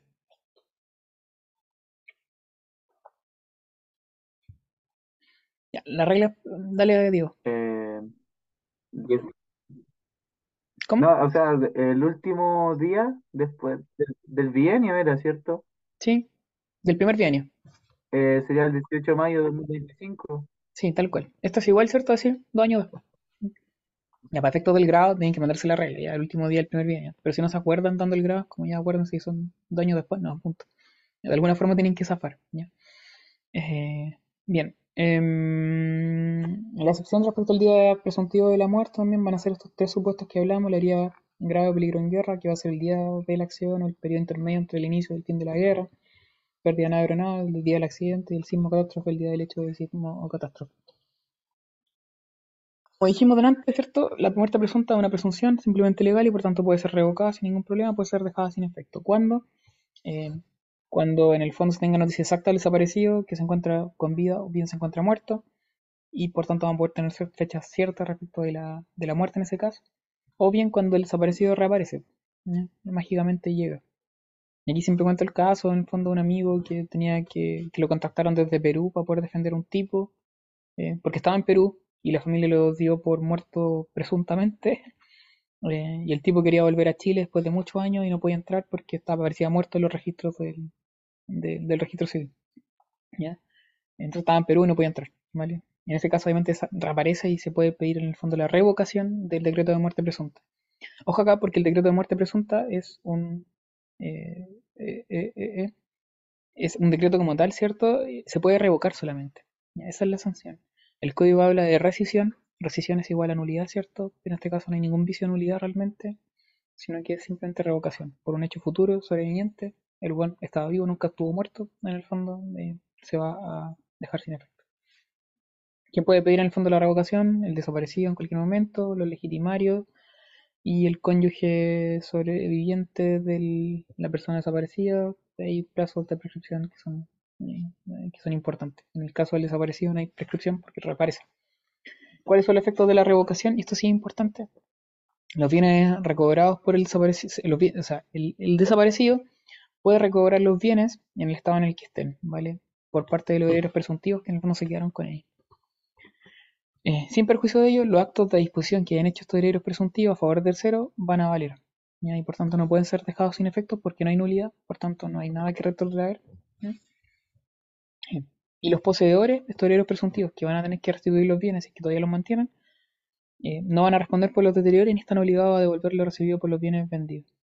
Sin perjuicio de ello, si es que los tipos actuaron de mala fe, por ejemplo en este caso el tipo que estaba en Perú sabían que estaba en Perú y lo hicieron simplemente para quedarse con su herencia que estaba en Chile, en esos casos si están de mala fe eh, van a poder responder, van a responder cierto por un ilícito eh, que es un cuasi delito civil y por tanto van a tener que indemnizar todos los perjuicios. ¿Cuáles son los efectos de la etapa de la muerte presunta en cuanto al periodo de mera ausencia? Conservan para sí los derechos, el patrimonio desaparecido, el patrimonio administrado por un representante, si es que dejó uno del desaparecido, un curador o un apoderado, si es que se nombra un curador. En el periodo de mera ausencia yo desaparecí día en el fondo y es como ya en dos años más mi familia no sabe dónde estoy, ¿cierto? Empezó con, a preocuparse y pide en el fondo que se nombre un curador de bienes para mi patrimonio. ¿ya? Y ellos no tienen ningún mandato, ¿cierto? Como en ese estado. Luego, una vez que se ha realizado o sea, se ha dictado el decreto de posición provisoria, que por regla general hace cinco años de la fecha de la última noticia, este sí tiene efecto importante en el sentido de que se disuelve el régimen de sociedad conyugal o de participación en los gananciales. No se produce el término del matrimonio, porque el término del matrimonio va a ser con el decreto de posición definitiva. Eh, se produce también con el decreto de posición provisoria de la emancipación legal de los hijos, salvo que en el fondo hubiese eh, otro padre o madre vivo y pasa para él la patria potestad. Eh, los poseedores provisorios, que son los herederos presuntivos, que son quienes pueden pedir la muerte presunta, tienen dos obligaciones, que realizar facción inventario en, facción solemne de inventario y también pueden rendir y también tienen que rendir caución de conservación y restitución de los bienes del desaparecido, por si acaso, por si reaparece. Sin perjuicio de estos efectos, pueden vender o dar en prenda los bienes muebles del desaparecido. Para ello tienen que cumplir con ciertos requisitos, tienen que presentar una solicitud judicial, de ser para conveniencia, manifiesta y debe ser oído el defensor ausente y la venta tiene que ser en pública subasta. También pueden vender o hipotecar bienes inmuebles, pero también sujeto a ciertas condiciones. Tiene que haber una solicitud judicial, tiene que haber eh, un requisito de necesariedad o utilidad evidente de, esta venta de hipoteca. Debe ser oído también el defensor ausente y también la venta debe ser en pública subasta. Son como los efectos importantes, hay más que no son relevantes. Y respecto al decreto de posición definitiva, que en el fondo va a ser una etapa que puede ser luego de 10 años de la última fecha de la noticia, eso por regla general, sin perjuicio de que hay excepciones, como el área en guerra, sismo, catástrofe. O bien cuando en el fondo la persona desaparecida tiene más de 70 años de edad, que van a ser 5 años, eh, le da pleno derecho a los herederos presuntivos del uso de goce y disposición sobre los bienes del ausente. Recién aquí van a poder enajenar, ¿cierto? Hipotecar o van a poder grabar sin ninguna limitación alguna Eh, se disuelve el matrimonio, ¿vale? Se realiza la apertura la sucesión del desaparecido y partición de los bienes y se cancelan las cauciones y se las restricciones para la venta, según lo que dije. Ojo acá, con, la, con el decreto de posición definitiva, recién aquí se produce la apertura de la sucesión. Con la, el decreto de posición provisoria no es apertura de la sucesión, sino que lo que se va a hacer es la apertura del testamento. ¿Para qué? Para ver quiénes son los herederos. Si yo dije un testamento cerrado, para ver que abrirlo en el decreto de posición provisoria para ver quién eran los herederos presuntivos. Distinto es en el caso de la posición definitiva, porque acá en el fondo lo que se realiza es la apertura de la sucesión y con eso traspasan los bienes al heredero y punto. Hay eh, otro procedimiento que es la comprobación judicial de muerte que se crea a raíz del caso de Juan Fernández, caso de Felipe Camiroaga, que es para aquellos casos en que eh, no se sabe dónde, o sea, no se sabe, eh, más bien, a ver, se busca decretar la muerte de una persona, ¿ya? De la cual se tiene certeza sobre su fallecimiento, pero en el fondo no hay certeza de eh, dónde está su cadáver, ¿ya? o bien no es imposible identificarlo. Se encontró algún pedazo de cuerpo, llamarlo de alguna forma muy cruda, eh, y no podemos identificarlo, no podemos determinar de quién es. Eh, pero hay certeza efectivamente que la persona falleció. ¿Cuál es el problema? Si, este, si esta comprobación judicial de muerte no existiera, ¿vale? Habría que esperar todos estos plazos de la, de la muerte presunta, y es mucho. Porque piensan que la mera, mera ausencia, que no permite hacer mucho, dura cinco años. Por eso se crea esta comprobación judicial de muerte en el año 2012. Eh, sujeto activo, cualquier persona que tenga interés, pide en el Tribunal de Letras Civiles, va a haber que acreditar, obviamente, ¿cierto? En un procedimiento no voluntario de que hay certeza de que efectivamente la persona falleció, eh, para efecto de que se tenga por comprobada la muerte del difunto. Y eh, se va a inscribir en este fondo esta muerte en el registro de, de funciones. ¿Cuáles son los efectos jurídicos de la muerte? En general, ya sea muerte natural, muerte presunta, apertura de la sucesión, disolución del matrimonio, se extinguen los derechos intransmisibles, porque son eh, personalísimos en general, eh, terminación de ciertos contratos, también los contratos personalísimos, como el mandato, el usufructo, uso de habitación, entre otros. Caduca la oferta, aquí se acuerdan cuando veíamos consentimiento, veíamos el contrato de, o sea, veíamos el acto jurídico de oferta, aceptación y decíamos que la aceptación tenía tres requisitos, que fuera pura y simple, que fuera oportuna y que fuera mientras la oferta se encontraba vigente, y ahí decíamos que caducaba por la muerte del oferente. emancipación también está relacionada con patria potestad y también se produce la exención de ciertas acciones, como por ejemplo la nulidad del matrimonio. Por otro lado, tenemos la situación de los comurientes, que está regulada en el Código Civil, en el artículo 79, en el cual eh, se da en el supuesto en que dos o más personas que estén llamadas a sucederse recíprocamente mueren en un mismo hecho sin saber que falleció primero. Yo voy con mi papá en el fondo y morimos ambos en el fondo en un accidente de tránsito. No tenemos certeza de quién murió primero, ¿cierto? El mismo accidente de tránsito, llegó carabinero, llegó la, ambulancia y estaba muerto. Eh, ¿Quién se entiende que muere primero? El artículo 69 da su solución y establece una presunción de todas formas simplemente legal porque se puede acreditar lo contrario mediante los correspondientes peritajes si quisiese alguien en la que se procede como si ambas personas han fallecido al mismo tiempo y por lo mismo ninguna de ellas hubiese sobrevivido a la otra y por lo mismo en el fondo no hay sucesión por causa de muerte entre ambos. O sea, se entiende que ninguno de los dos va a ser heredero del otro. Eh, eso. Y otra figura distinta es la premuriencia, que está más bien, eh, que una pregunta del profe Isaac, ya para que lo sepan, ya.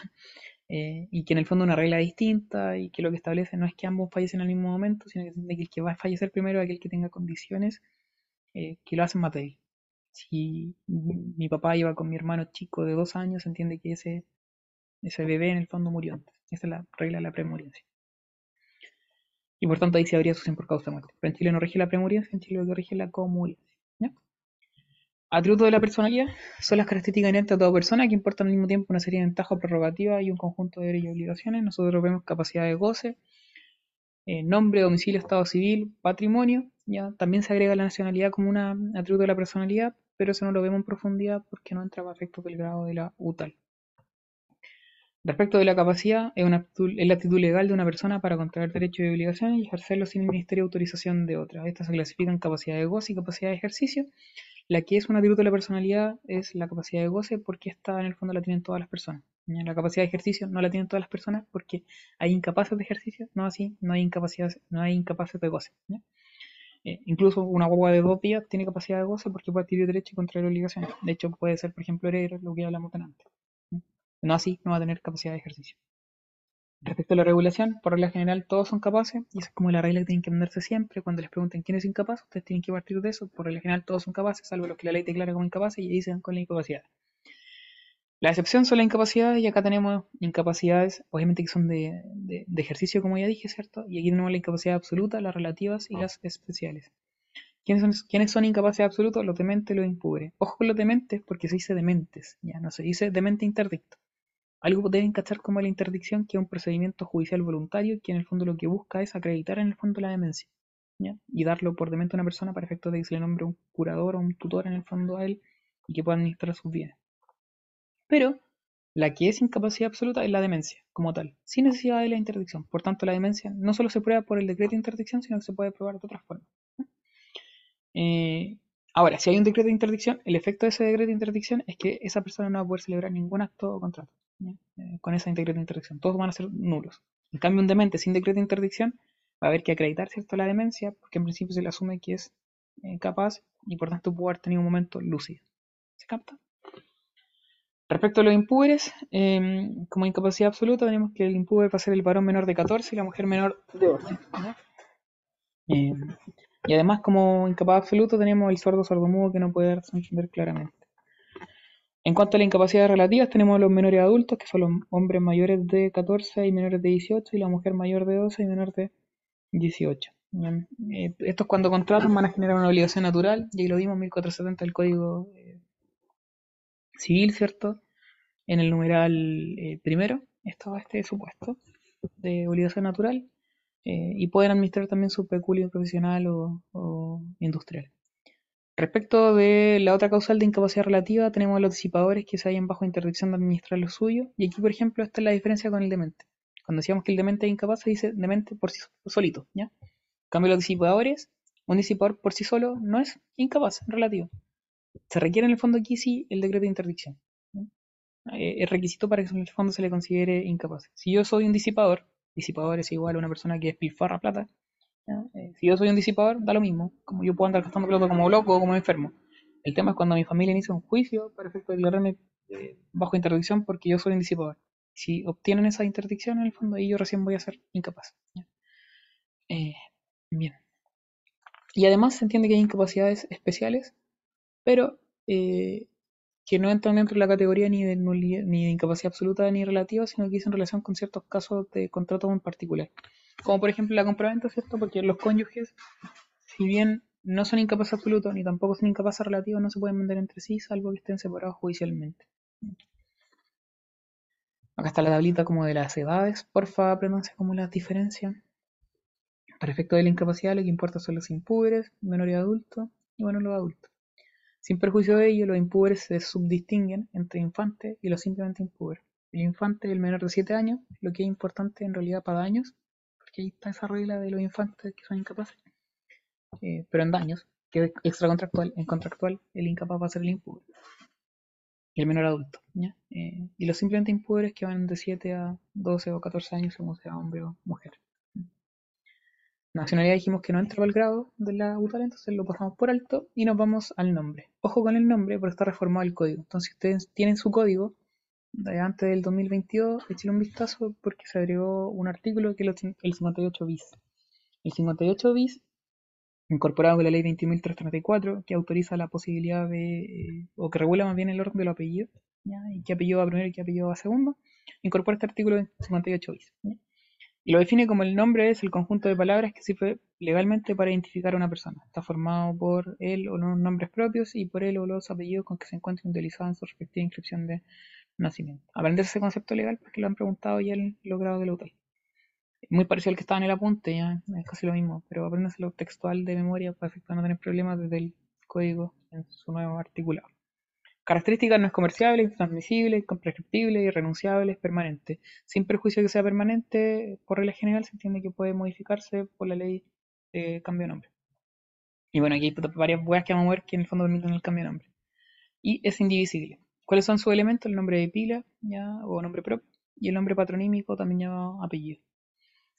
¿Cuántos nombres tiene una persona? Bueno, los que definen los padres, ¿cierto? No hay un límite. Lo que sí en el fondo es que no puede ser risorio ni ridículo, ¿vale? Por tanto, si yo le quiero poner un hijo 10 nombres, lo más probable es que el oficial del registro civil me diga así como, oiga, está haciendo, está incluyendo un nombre ridículo para su hijo, no sea hueón, ¿no? y me lo va a limitar. Pero en principio no hay ningún límite salvo ese, que no sea irrisorio, que no sea eh, ridículo. Eh, eh, eh, o menoscaben su dignidad. Quizá era la otra causal para no, inscribirlo. ¿Cuál es el orden del de los nombres? Tenemos que primero es el nombre de pila y luego es el nombre patronímico, apellido. Antes, ¿cierto? Primero iba el nombre del padre y luego iba el nombre de la madre. Ya, eso se está modificado ya respecto al apellido. Está el 58 ter, porfa, que también revísenlo. Eh, porque el 58 ter contempla eh, las eh, reglas para efectos de eh, colocar el apellido. No tengo en la cabeza en el fondo hoy en día que lo dice el 58 ter, pero si no me equivoco era primero acuerdo de los padres, cuál iba primero, cuál iba segundo. Si no había acuerdo de los padres, se sorteaba. En el fondo de cuál es primero, si el apellido del padre o el apellido de la madre. Échale un vistazo ahí al artículo. Eh, y más regla ahí también si en el fondo se determina con posterioridad la afiliación, si no tenía antes, pero ya es tema aparte. Cambio de nombre. Eh, antiguamente, y creo que cuando ustedes lo estudiaron en la U, solamente habían dos formas, la forma indirecta y la forma directa. Indirecta consecuencial es cuando cambia eh, una determinada situación jurídica. Por ejemplo, un hijo que no tenía afiliación matrimonial determinada demanda reclamación de paternidad y se le determina la paternidad respecto a un determinado padre. Va a cambiar su apellido. Antes era yo verdugo, verdugo y después en el fondo pasé a ser verdugo, rebollo. ¿ya? Porque se determinó la afiliación respecto de mi mamá. Eh, y es consecuencial porque en el fondo lo que me importaba era la afiliación, ¿cierto? En el fondo que dijera el registro civil que era mi mamá. Eh, el cambio del apellido en el fondo es una consecuencia de ello. No busqué cambiarme el apellido. Y la otra es la vía directa, que está regulada en la ley 7344 y que en el fondo es sobre cambio de nombre de hecho, eh, y que señala que cualquier persona puede pedirlo, pero solo una vez. Eh, ¿Cómo se llamaba la, la tipa esta, la de Antofagasta, pero no? Del Partido de la Gente, Añez. Añez era, ¿o no? Eh, y que se cambió el apellido de como Añez con S, Añez con Z, algo así. Es un caso interesante en realidad por, por esto mismo, ¿vale? De hecho lo vamos a ver después. Hay causales para poder cambiarse el nombre. Entre ellas están que el nombre o apellido o ambos sean ridículos, irrecibles o menoscaben la moral o menoscaben a la persona moral o materialmente. En segundo lugar, que el solicitante haya sido conocido durante más de cinco años por motivos plausibles, es decir, hay que acreditarlos con nombre, apellido o ambos diferentes a los propios. Y bien porque se quiere agregar un apellido cuando la persona hubiese inscrito solo con uno o para cambiar uno de los que hubiese impuesto al nacido cuando fuesen iguales. Si yo era verdugo, verdugo y quiero cambiarme, porque así me inscribieron en el fondo y solo tengo filiación materna, como perfectamente puedo pedir que se me cambie uno de ellos por, no sé, el apellido de mi abuelito, o qué sé yo, o los dos de mi papá, en el fondo, los dos de mi mamá, lo mismo. Eso es cuando tengo solamente una filiación y me repiten el apellido. Antiguamente, hoy en día ustedes saben que en el fondo como se repite el apellido en esos casos, cuando solamente hay filiación determinada por una de las partes, de los padres. Antiguamente lo que se hacía era como simplemente se dejaba un apellido. Yo conozco el caso de una señora que se llama Digna Vázquez, y eso es todo, ¿vale? No tenía segundo apellido. ¿Y por qué? Porque también tenía afiliación solamente determinada por uno de los progenitores, no por el otro, ¿ya? Eh, también se le puede haber puesto Vázquez Vázquez, ¿ya? En esos casos igual se puede cambiar el nombre, puede agregarse un apellido, eh, y si puede ser repetido, puede cambiarse uno. Otra causal es la supresión de nombres propios cuando la persona cuenta con más de uno, eh, y en los casos que en el fondo haya sido conocido por más de 5 años, con solamente uno o más de los nombres propios que figuran en su partida de nacimiento. Ejemplo, yo tengo 10 nombres, ya el sujeto que le da antes pasó el registro civil el filtro, y en el fondo no quiero tener 10 nombres, quiero tener 2 nomás. Y siempre fui conocido solo por esos dos, puedo pedir en el fondo la eliminación de los otros. Y también está la causal de traducción o cambio de nombre o apellido que no sean de origen español. Eh, bien. Eh, respecto al procedimiento, un procedimiento no contencioso, se tramita ante el juez del domicilio del peticionario, hay que, publicar, hay que publicar un extracto en el diario oficial, puede haber oposición de todas formas dentro del plazo de 30 días, hay que oír a la Dirección General de Registro Civil, el tribunal procede a un conocimiento de causa y previa información sumaria de testigo, y se dicta una sentencia que autoriza el cambio de nombre y ordena una nueva inscripción. El menor de edad igual lo puede pedir, pero en ese caso va a ser a petición de cualquier consanguíneo defensor de...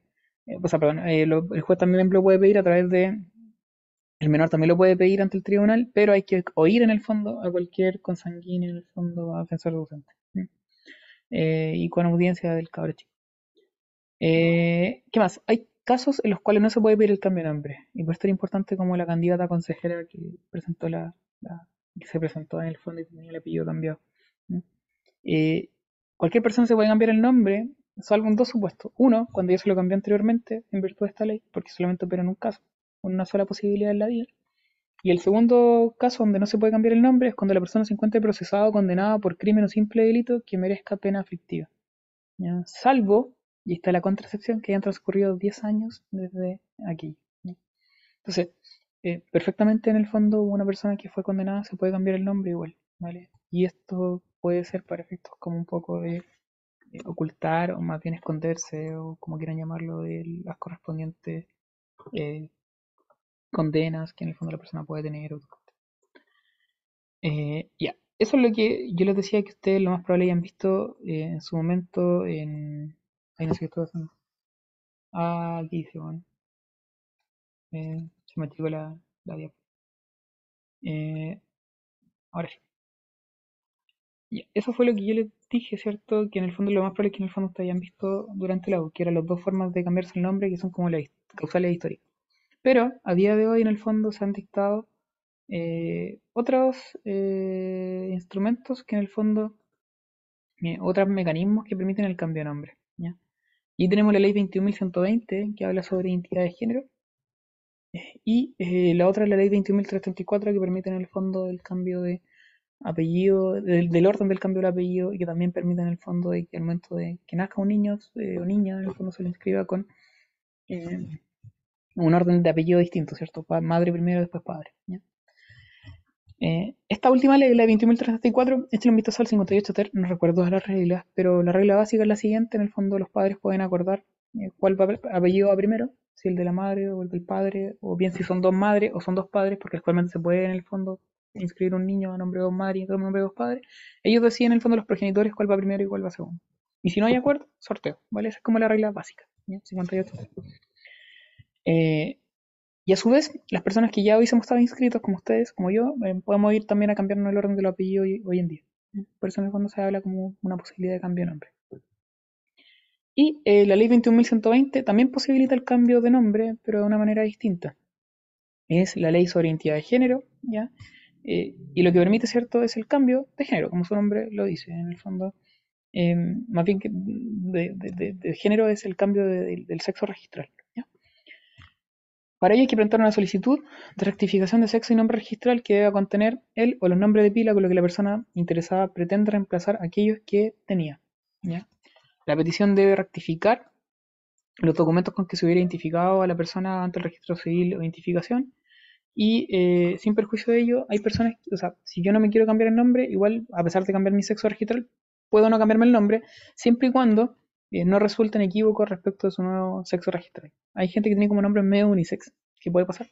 Entonces, como que en esos casos no hay problema, hay para qué cambiarse el nombre, a pesar de cambiar de sexo registral, pues, se puede mantener el, nombre si es que no se equivocó respecto del sexo. Porfa, estudiense esto y estudiense también el procedimiento del cambio de sexo registral. No está en el apunte, pero está aquí en la diapo y con esto basta. ¿ya? Eh, hay que distinguir el procedimiento y depende del supuesto. Si se trata de una persona mayor de edad que quiere cambiar de sexo registral, va a tener que ir ante el registro civil. Para ello tiene que ser mayor de edad y puede máximo cambiarse de sexo registral dos veces. No, no es una, pueden ser máximo dos veces. Ahora, si la persona es mayor de edad y a su vez estaba casada, también se hace ante el registro civil, se mantiene el mismo procedimiento, pero si se acoge la solicitud, el registro civil debe informar al cónyuge sobre el cambio. ¿Por qué? Porque el cambio de sexo registral ahora es una causal además de determinación del matrimonio. Entonces yo estoy casado eh, con una mujer, ¿cierto? Y yo voy en el fondo callado al registro civil y me cambio mi sexo registral. Eh, y paso a ser eh, de sexo registral mujer. Eh, me cambio el nombre también. El registro civil va a tener que notificar a, la, mi cónyuge de este cambio. ¿Por qué? Porque esa cónyuge va a tener un plazo de seis meses para comparecer al tribunal de familia y pedir el término del matrimonio. Y en ese caso, si el juez lo decreta en el fondo, no habría problema para decretarlo, eh, va a poder, va a tener los mismos efectos del divorcio. Eh, es importante esto porque antes de la ley de matrimonio igualitario, una vez que uno de los cónyuges se cambiaba de sexo, el matrimonio terminaba de inmediato. ¿Y por qué terminaba de inmediato? Porque no podía, no podía haber matrimonio entre personas del mismo sexo. Si yo me cambié mi sexo a registrar a la mujer y estaba casado con una mujer, el matrimonio tenía que terminar porque en el fondo no cumplía con ese requisito de existencia. Hoy en día se posibilita el matrimonio igualitario. Y como se posibilita el matrimonio igualitario, eh, si yo me cambio de sexo registral, ¿cierto? El matrimonio no termina de inmediato. La otra persona puede decidir o no si terminarlo. ¿Ya? Y eh, en el caso, el segundo supuesto, en caso que se trate de una persona mayor de 14 y menor de 18, es decir, una persona menor de edad, el cambio de sexo registral no se tramita ante el oficial de registro civil, sino que se tramita ante el juzgado de familia. y va a haber una solicitud por parte del representante legal, se va a tener que citar una audiencia preliminar, que es como una audiencia reservada donde se habla con el menor de edad para preguntarle en el fondo si está seguro de su decisión, se hace una entrevista en el fondo por parte de los consejeros técnicos y el juez de familia. Eh, inmediatamente después de esa audiencia pre- preliminar se realiza la audiencia preparatoria a fin de ofrecer los medios de prueba. Se puede unir de todas formas audiencia preparatoria con la audiencia de juicio, hacerla en una sola. Eh, no obstante, de oficio el tribunal puede decretar informes psicológicos, psicosociales para ver en el fondo las condiciones de- del, del menor. Y eh, eso, ¿ya? Y con esa sentencia en el fondo se puede permitir igual el cambio de sexo registral por un menor de. Esto es nuevo dentro de lo que es la materia, pero es importante que se los pueden preguntar, porque ya está todo vigente.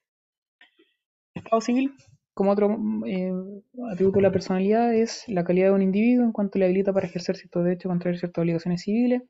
Se critica eh, porque el concepto de Estado civil eh, puede ser perfectamente confundible con el concepto de, capacidad. Se habla de calidad de un individuo en cuanto le habilita para ejercer cierto derecho o contraer cierta obligación. Es decir, yo, no sé, por ser, eh, incluso por ser abogado, ¿cierto? Voy a tener cierto derecho y contraer cierta obligación civil. Entonces, como que el concepto es muy raro y perfectamente comparable con el de capacidad.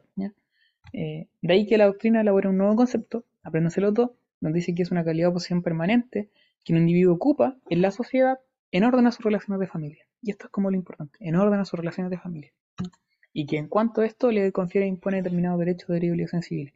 Es decir, los derechos, y deberes y obligaciones civiles no emanan, ¿cierto?, de, eh, del hecho de ser un individuo que existe de una determinada calidad, sino que es esa calidad en atención a las relaciones de familia. Y eh, tiene tan determinadas fuentes del Estado civil, ahí tenemos la ley, la hecho en la naturaleza, la voluntad del hombre, la sentencia judicial. ¿Cuántos estados civiles puede tener una persona? Siempre hay un error acá, siempre dicen uno, ¿ya? No es así. Eh, uno puede tener más de un estado civil, Siempre y cuando no provenga del mismo hecho. Yo puedo ser eh, hijo, eh, sí, puedo ser padre a la vez, también, ¿cierto? Eh, no hay ningún inconveniente en ello. Ahora, ¿puedo ser casado y divorciado a la vez? No. ¿Y por qué no? Porque eso provendría del mismo hecho del matrimonio. Y de ahí que eh, todo individuo lo menos tiene un estado civil, este es indivisible, y dijimos que pueden coexistir si es que provienen de una fuente distinta. Eh, la norma regula, la, las normas que regulan el Estado civil son de orden público y por tanto son irrenunciables. Se entiende también que de las normas del Estado civil, las sentencias que se dictan en cuanto al Estado civil son erga omnes, es decir, producen efecto respecto de todos. ¿ya? Pregunta, porque he hablado harto, no sé si están por ahí. ¿Soltero es un Estado civil? El 305 del Código Civil menciona todos los estados civiles. Ahora, ¿la soltería es un estado civil?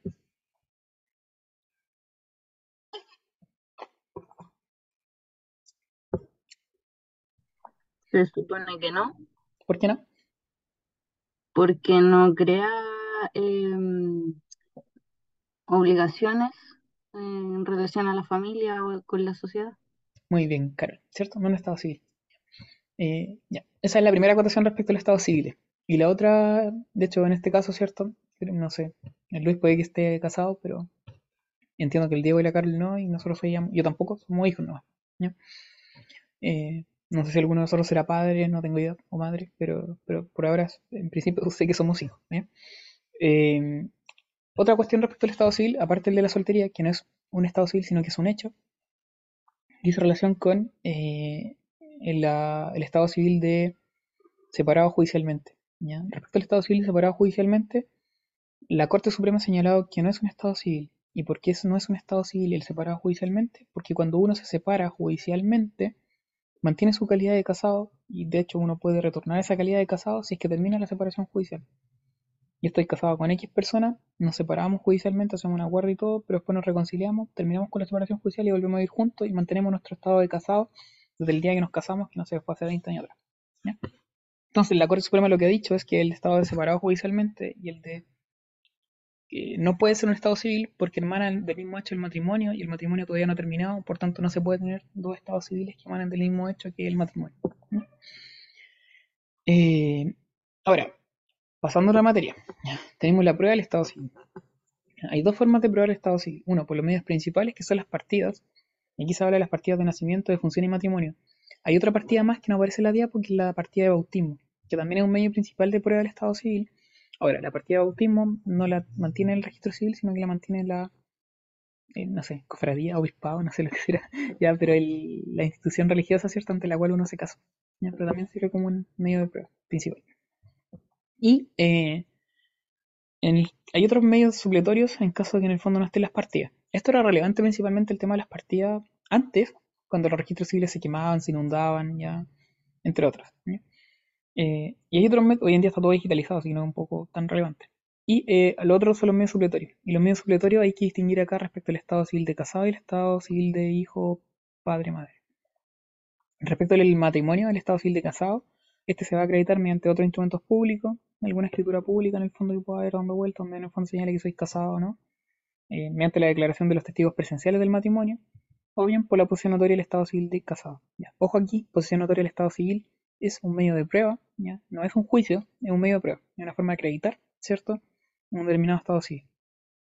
Y en el caso de la afiliación del estado civil de hijo, padre o madre, este se acredita supletoriamente mediante otros instrumentos legales, como podría ser, no sé, el testamento donde se reconoce un hijo, una compraventa, también, no sé, lo que sea. Y eh, el otro supuesto es el juicio de filiación. Y en el juicio de filiación hay determinadas reglas eh, de prueba que son especiales que tienen que manejarlas. Como por ejemplo, eh, que la prueba estrella, ¿cierto? La prueba pericial. eh, que también en el fondo no basta la declaración de testigos para tener por acreditada la filiación. Y que también procede de la notoria de estado civil de hijo o hija. Eh, eso, eso, eso, eso, eso. Domicilio, artículo 59 del Código Civil, es la residencia acompañada real o presuntivamente el ánimo de permanecer en ella. Tiene distintos niveles que vamos a distinguir, por un lado la morada, la residencia y por otro lado el domicilio. La morada el asiento ocasional y transitorio de una persona. La residencia es el asiento de hecho donde habitualmente vive una persona ejerce su profesión o oficio. Y domicilio es el asiento jurídico de una persona para ejercer derecho y cumplir sus obligaciones. Ojo con el domicilio porque les pueden preguntar perfectamente cómo se prueba. ¿Cómo se prueba el domicilio? Hay que distinguir los elementos. El domicilio tiene dos elementos. Uno, residencia. Dos, ánimos. ¿Cómo se prueba la residencia? Por cualquier medio de prueba. ¿Cómo se prueba el ánimos? El ánimos puede ser, y conforme al propio artículo 59, real o presuntivo. Y el ánimos, cuando es real, se prueba por cualquier medio de prueba. Y cuando es presuntivo, ¿cómo se prueba? Mediante las presunciones. ¿Y cuáles son esas presunciones?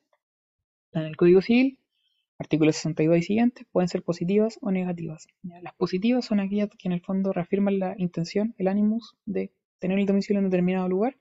Y las negativas son aquellas que no permiten en el fondo tener por establecido el cambio de eh, domicilio. Eh, y tenemos las positivas, eh, que es donde ejerce la profesión o oficio habitualmente la persona, donde se abre un taller, tienda, posada, escuela u otro establecimiento durable que administra en persona, aceptar un cargo de consejil, aceptar un empleo fijo conferido por largo tiempo, y las negativas, decir, que no entienden que en el fondo se quiere cambiar de domicilio y tenemos a habitar en un lugar temporalmente o el confinamiento o destierro que afecta a un individuo. Asimismo, hay clasificaciones de domicilio. Ya tenemos el domicilio político civil. Político se refiere al estado en el cual se encuentra la persona. Civil, en el fondo, es el territorio determinado dentro de- del estado. El domicilio político de todos nosotros es Chile, ¿cierto? El civil es el lugar particular donde estamos. Tenemos también el, original, el, de origen y el adquirido, ya está.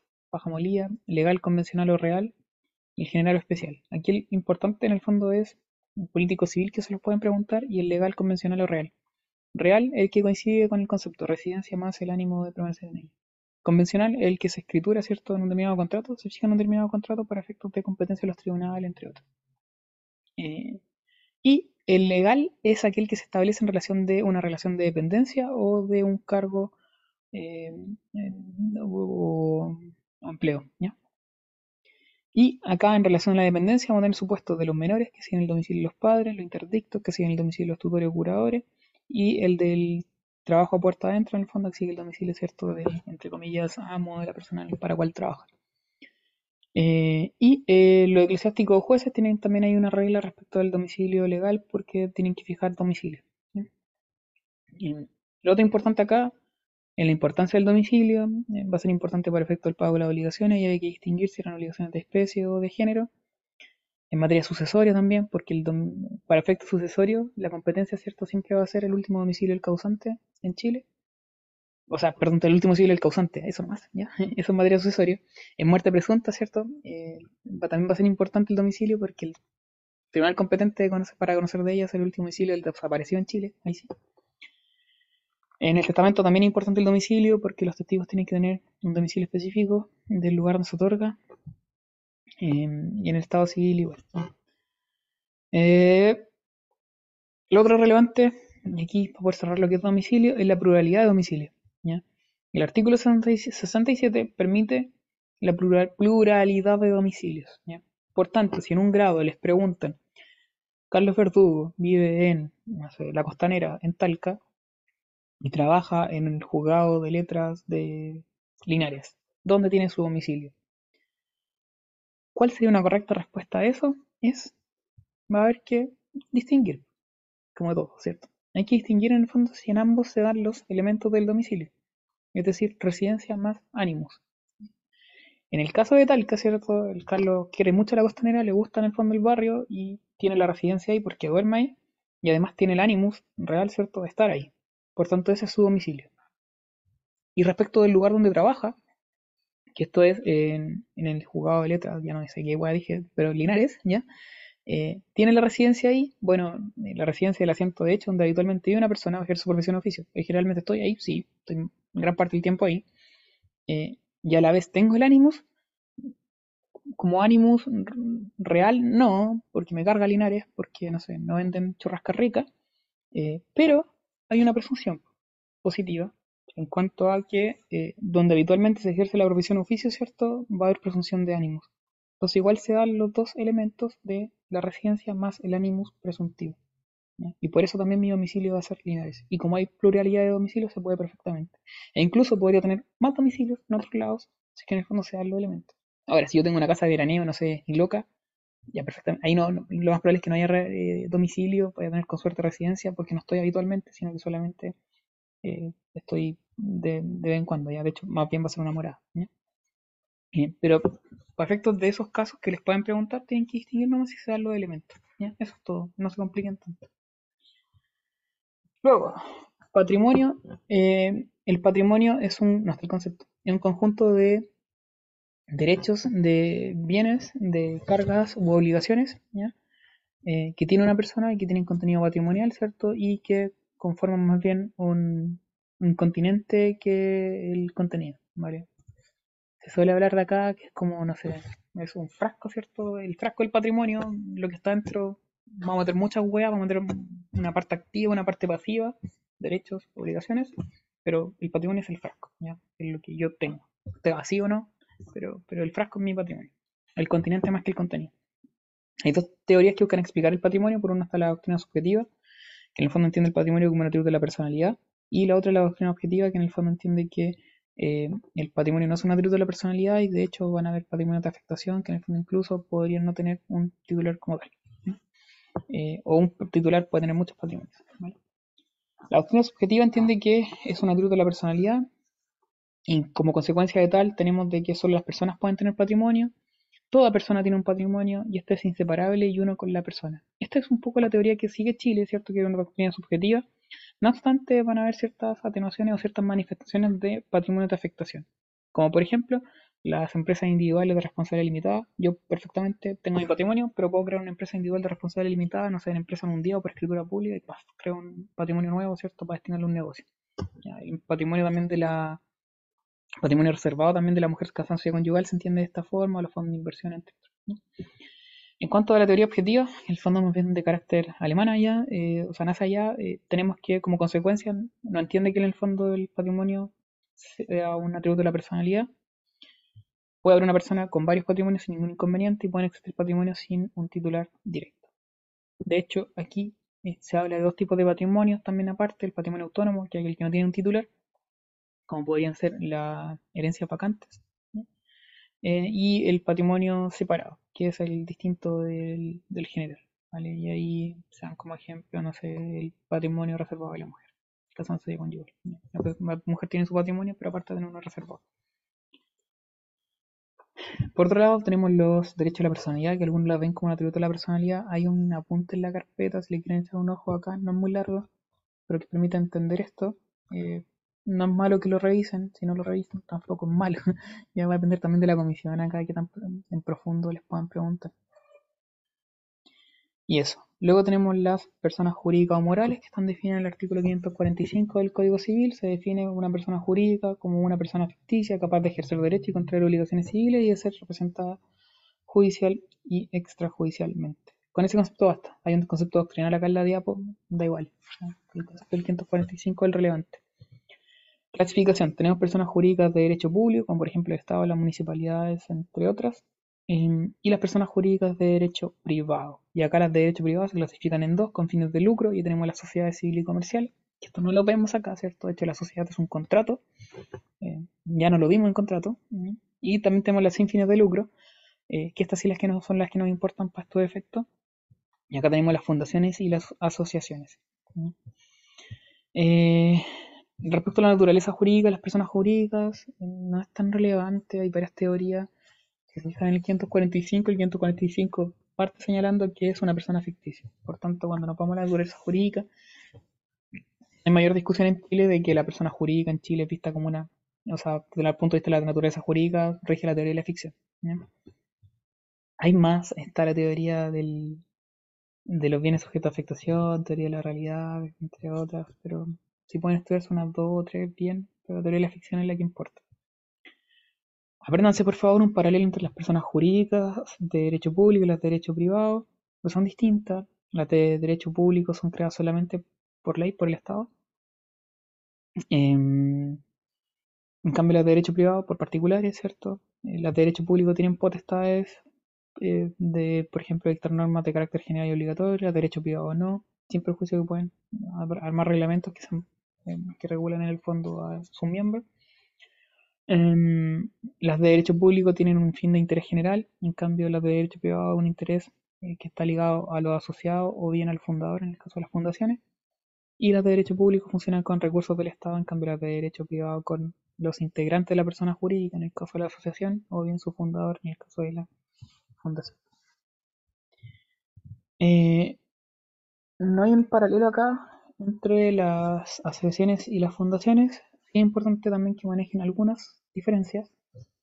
En las asociaciones el elemento central va a ser el grupo de personas que la, conforman. En la fundación, en cambio, el elemento central son el conjunto de bienes que lo van a constituir. De hecho, si no hay bienes, no hay fundación. En las asociaciones, si no hay miembros, no hay tampoco asociación. Termina. Lo otro es que las fundaciones son eh, fundadas por un fundador mediante un acto fundacional. En cambio, las asociaciones son conformadas por eh, dos más personas, ¿cierto? Eh, que son eh, asociados, ¿ya? mediante un acto ya no fundacional, sino que un acto constitutivo. como en las fundaciones, a su vez, es, es relevante en el fondo del patrimonio, porque eso es lo que es el elemento central. No basta solo el, acto fundacional, sino que también se requiere un acto de dotación, donde se le otorga este patrimonio en el fondo de la fundación. En las asociaciones no hay acto de dotación, que en el fondo el elemento central son las personas. Respecto de los órganos que lo integran, en general son dos. Eh, por un lado tenemos la asamblea y por otro lado el directorio. Esos son como los, los, órganos mínimos que tienen que tener una persona jurídica sin fines de lucro. Pero esos órganos mínimos están presentes solo en la asociación o corporación. En el caso de la fundación, solo va a haber directorio. ¿Por qué no hay asamblea? Porque la asamblea es el conjunto de asociados y el conjunto, y donde hay socios, ¿cierto?, de la asociación, no así en la fundación, donde lo que importa, ¿cierto?, es el conjunto de bienes. Entonces solamente va a haber en la fundación el patrimonio, ¿cierto?, este conjunto de bienes, pero y directorio, pero no hay asamblea. La voluntad de las fundaciones está reflejada en el fundador. El fundador le da la voluntad inicial. Después el directorio va a ejecutar esa voluntad. En la asociación, en cambio, la voluntad de ellas eh, no está en los miembros que la conformaron, sino que está en la asamblea. Ahí está radicada la voluntad de la asociación, que no, también importante. Luego el directorio ejecuta esa voluntad. Bien, eh, ¿cómo se constituyen las personas jurídicas sin fines de lucro? Poco lo que decíamos, en la corporación hay un acto constitutivo, que puede ser un acto colectivo bilateral, y en la fundación hay un acto fundacional, que es más bien de carácter unilateral. Y también hay un acto de votación, que puede ser una donación o asignación testamentaria. Respecto del acto constitutivo, en el caso de las asociaciones o corporaciones, tenemos que eh, puede ser por escritura pública, escritura privada, eh, lo mismo rige respecto al acto fundacional, y esa escritura privada puede ser ante notario, ante oficial de registro civil o extendida también ante funcionario municipal competente. Y en cuanto a su contenido, esto también es importante, el acto constitutivo tiene que llevar la individualización de los comparecientes, la voluntad de la Constitución, eh, los estatutos aprobados y por otro lado un directorio provisorio que se encargue de la constitución de la misma. El acto fundacional en realidad sigue la misma regla del acto constitutivo, ¿no? o sea, la misma vía de constitución, mismo contenido. Eh, solamente se agrega en este caso el acto de votación que también tiene que estar presente en el momento de la constitución, que es distinto por lo demás. Y luego tenemos el estatuto, que en el fondo tienen que acompañarse, ¿cierto?, con este acto constitutivo fundacional y está su contenido acá. No me voy a meter mucho en el contenido, no, esto nunca lo pregunten, no creo que sea relevante tampoco. Eh, lo que sí es importante es que es obligatorio, ¿cierto? Eh, pero vinculante solo para los miembros de la persona jurídica sujeto a la, y están sujetos a sanciones. En cuanto a su modificación, en la corporación se puede modificar por vía asamblea por dos tercios de los asociados, en cambio la fundación por acuerdo del directorio, eh, pero no se puede en el fondo si es que el fundador prohibió la modificación de los estatutos. ¿Por qué? Porque el fundador depende de la voluntad de la fundación. No así las asociaciones, donde la asociación y la voluntad está en la asamblea. Respecto de cómo se obtiene la personalidad jurídica, eh, ahí tienen que mandarse el procedimiento, se los pueden preguntar, muy preguntable, cómo se eh, realiza este procedimiento. En primer lugar, hay que. Ya tenemos nuestro acto constitutivo fundacional con su acto de votación. ¿Qué tenemos que hacer con eso? Tenemos que depositarlo, es decir, entregarlo, eh, una copia autorizada ante el secretario municipal correspondiente. Esto es todo solamente ante la municipalidad. ¿ya? Eh, la Secretaría Municipal domicilio de la persona jurídica, dentro de 30 días siguientes al otorgamiento del acto constitutivo. Hay un plazo. Se lleva en el fondo este acto, ¿cierto? Se deposita, eh, puede perfectamente plantearse objeciones por parte del secretario municipal en un plazo de 30 días siguientes al depósito. Eh, se deben corregir esas observaciones, si es que se hicieron, si es que no se hicieron, en el fondo se van a tener, van a por aprobados los actos. y si hay que hacer correcciones, tienen que hacer también en un plazo de 30 días. Perfecto, de nuevo depositarlo, ¿cierto? Y se revisa. También van a haber 30 días de nuevo por revisar. Siempre plazo de 30 días. Una vez aprobado, o bien no hay observaciones o objeciones, se deben archivar los antecedentes por el secretario municipal y se deben remitir los antecedentes al registro civil para que ésta inscriba la, la, corporación o fundación en el Registro Nacional de Personas Jurídicas sin fines de lucro. También se puede pedir que este acto eh, se haga personalmente por las personas que en el fondo concurrieron a constituir la persona jurídica sin fines de lucro para sacarse la putita y en el registro civil. Va a depender cada uno como quiera hacerlo. En cuanto a los órganos de la personalidad jurídica, dijimos, la asociación debe tener eh, directorio asamblea, en el caso de la fundación solo directorio. En cualquier caso, y en ambos casos, el presidente del directorio, ¿cierto?, va a ser la de representante legal de la misma, eh, ya sea judicial o extrajudicialmente. Hablemos del directorio. Como directorio tenemos algunas cosas que en el fondo hay que puntualizar. ¿ya? ¿En qué sentido? El directorio eh, debe tener un mínimo de eh, tres personas que tienen que ser de presidente, secretario y tesorero. Eh, no obstante, pueden haber más miembros en el directorio. No hay ningún inconveniente en el fondo que haya más directores. Va a depender del estatuto. No hay un máximo. El mínimo sí, máximo no. ¿Cuánto duran en su cargo? Máximo cinco años. Mínimo hay, tampoco, lo define el estatuto. Eh, los, directorios, los directores perdón, no pueden recibir remuneración por el ejercicio de su, de su cargo. ¿ya? Es una cuestión importante. los directores no reciben remuneración por ser los directores. No obstante, pueden prestar servicios a la persona jurídica y en ese caso sí pueden recibir eh, remuneración eh, más bien por el hecho de su labor como tal. Yo puedo ser abogado de una persona jurídica que, de la cual soy director, ¿sí? Eh, voy a cobrar horarios como abogado, ¿cierto? No como director. Eh, y eso, ya. Em, lo mismo opera tanto por la corporación como la fundación, son las mismas reglas respecto al directorio. La asamblea no, ¿cierto? La asamblea no está en la fundación como ya señalamos. Eh, mm, mm, mm, ¿Qué más? ¿Qué más? ¿Qué más? lo importante acá también es que para que la actuación del representante obligue a la persona jurídica, tiene que actuar dentro de del ejercicio de su cargo y dentro de sus atribuciones, si se excede en el fondo, se entiende que se obliga personalmente. Y respecto a la corporación o fundación, existe solo una comunidad que se debe liquidar de acuerdo a las normas del Código Civil. En el fondo, si es que en el fondo la corporación o fundación actuó, pero sin personalidad jurídica. Se entiende que en ese caso es como una persona jurídica de hecho y por tanto va a haber como una comunidad. Y también va a responsabilidad solidaria en ese caso por parte de los comuneros, en el fondo quedar. Lo último, respecto de la responsabilidad de la persona jurídica, eh, no tiene responsabilidad penal por regla general, las personas jurídicas no tienen responsabilidad penal, sin perjuicio de ello, eh, sí van a tener en el fondo las personas que eh, actuaron por eh, la persona jurídica, las personas naturales que actuaron por ello. Excepcionalmente, actualmente existen delitos los cuales sí pueden tener responsabilidad penal las personas jurídicas, y ellas son el lavado de activos, financiamiento del terrorismo y el cohecho.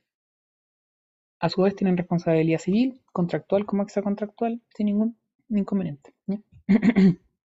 De hecho, la responsabilidad extracontractual va a responder por los delitos y cuasi delitos cometidos por sus órganos o representantes que actúen en calidad de tal y dentro de la esfera de sus competencias. Eh, y eso después lo vamos a ver en daño, que de hecho es como un requisito para, para responder por la responsabilidad del hecho ajeno cuando se trata de un dependiente. Y por último, en cuanto a la extinción, hay causales que son como comunes, el vencimiento del plazo, eh, sentencia judicial ejecutoriada, demás causales establecidas en estatutos y leyes, y a su vez también hay causales específicas para la asociación o corporación, como por ejemplo el acuerdo de la Asamblea General Extraordinaria, y a su vez también hay una causal que es propia de las fundaciones, que es la destrucción de los bienes destinados a su mantención. En cuanto a los destinos de los bienes, eh, una vez que se extingue la personalidad jurídica, en primer lugar se destinan a, la, en la forma que hayan señalado el estatuto. Eh, y en segundo lugar, si nada se dijo el estatuto, el Estado va a determinar dónde se van a destinar, eh, con la intención de que en el fondo se empleen en fines análogos a la institución. Cuestión importante acá es que estos bienes de las personas jurídicas no se reparten entre los miembros. Como son personas jurídicas sin fines de lucro, no se pueden constituir para después repartirse los bienes a los miembros. En el fondo se disuelven y los bienes que queden se destinan a un fin análogo que determinen ya sea el estatuto o bien el Estado. ¿ya? Antes decía el presidente de la República, es el Estado. En cuanto a los atributos de la personalidad jurídica, ya está así que es más o menos irrelevante. Lo único que tienen que cachar es que en cuanto a los nombres hay, hay cierto límite de que eh, no puede tener, eh, no puede coincidir o tener similitud con otra persona jurídica, pública o privada, ni tampoco con personas naturales, salvo que haya un consentimiento expreso o bien transcurran 20 años de la muerte de la persona natural. Pero no se pueden copiar los nombres. Eh, respecto al resto de los atributos de la personalidad, estudio la diapo lo del apunte no es muy relevante. Y lo otro importante acá es que no tienen estado civil y con eso es suficiente que maneje. Eso. Ahora sí, los dejo. Que estén bien, que tengan bonita tarde. Estamos a la hora. Chao, chiquillos. Chao, gracias, Carlitos. Chao.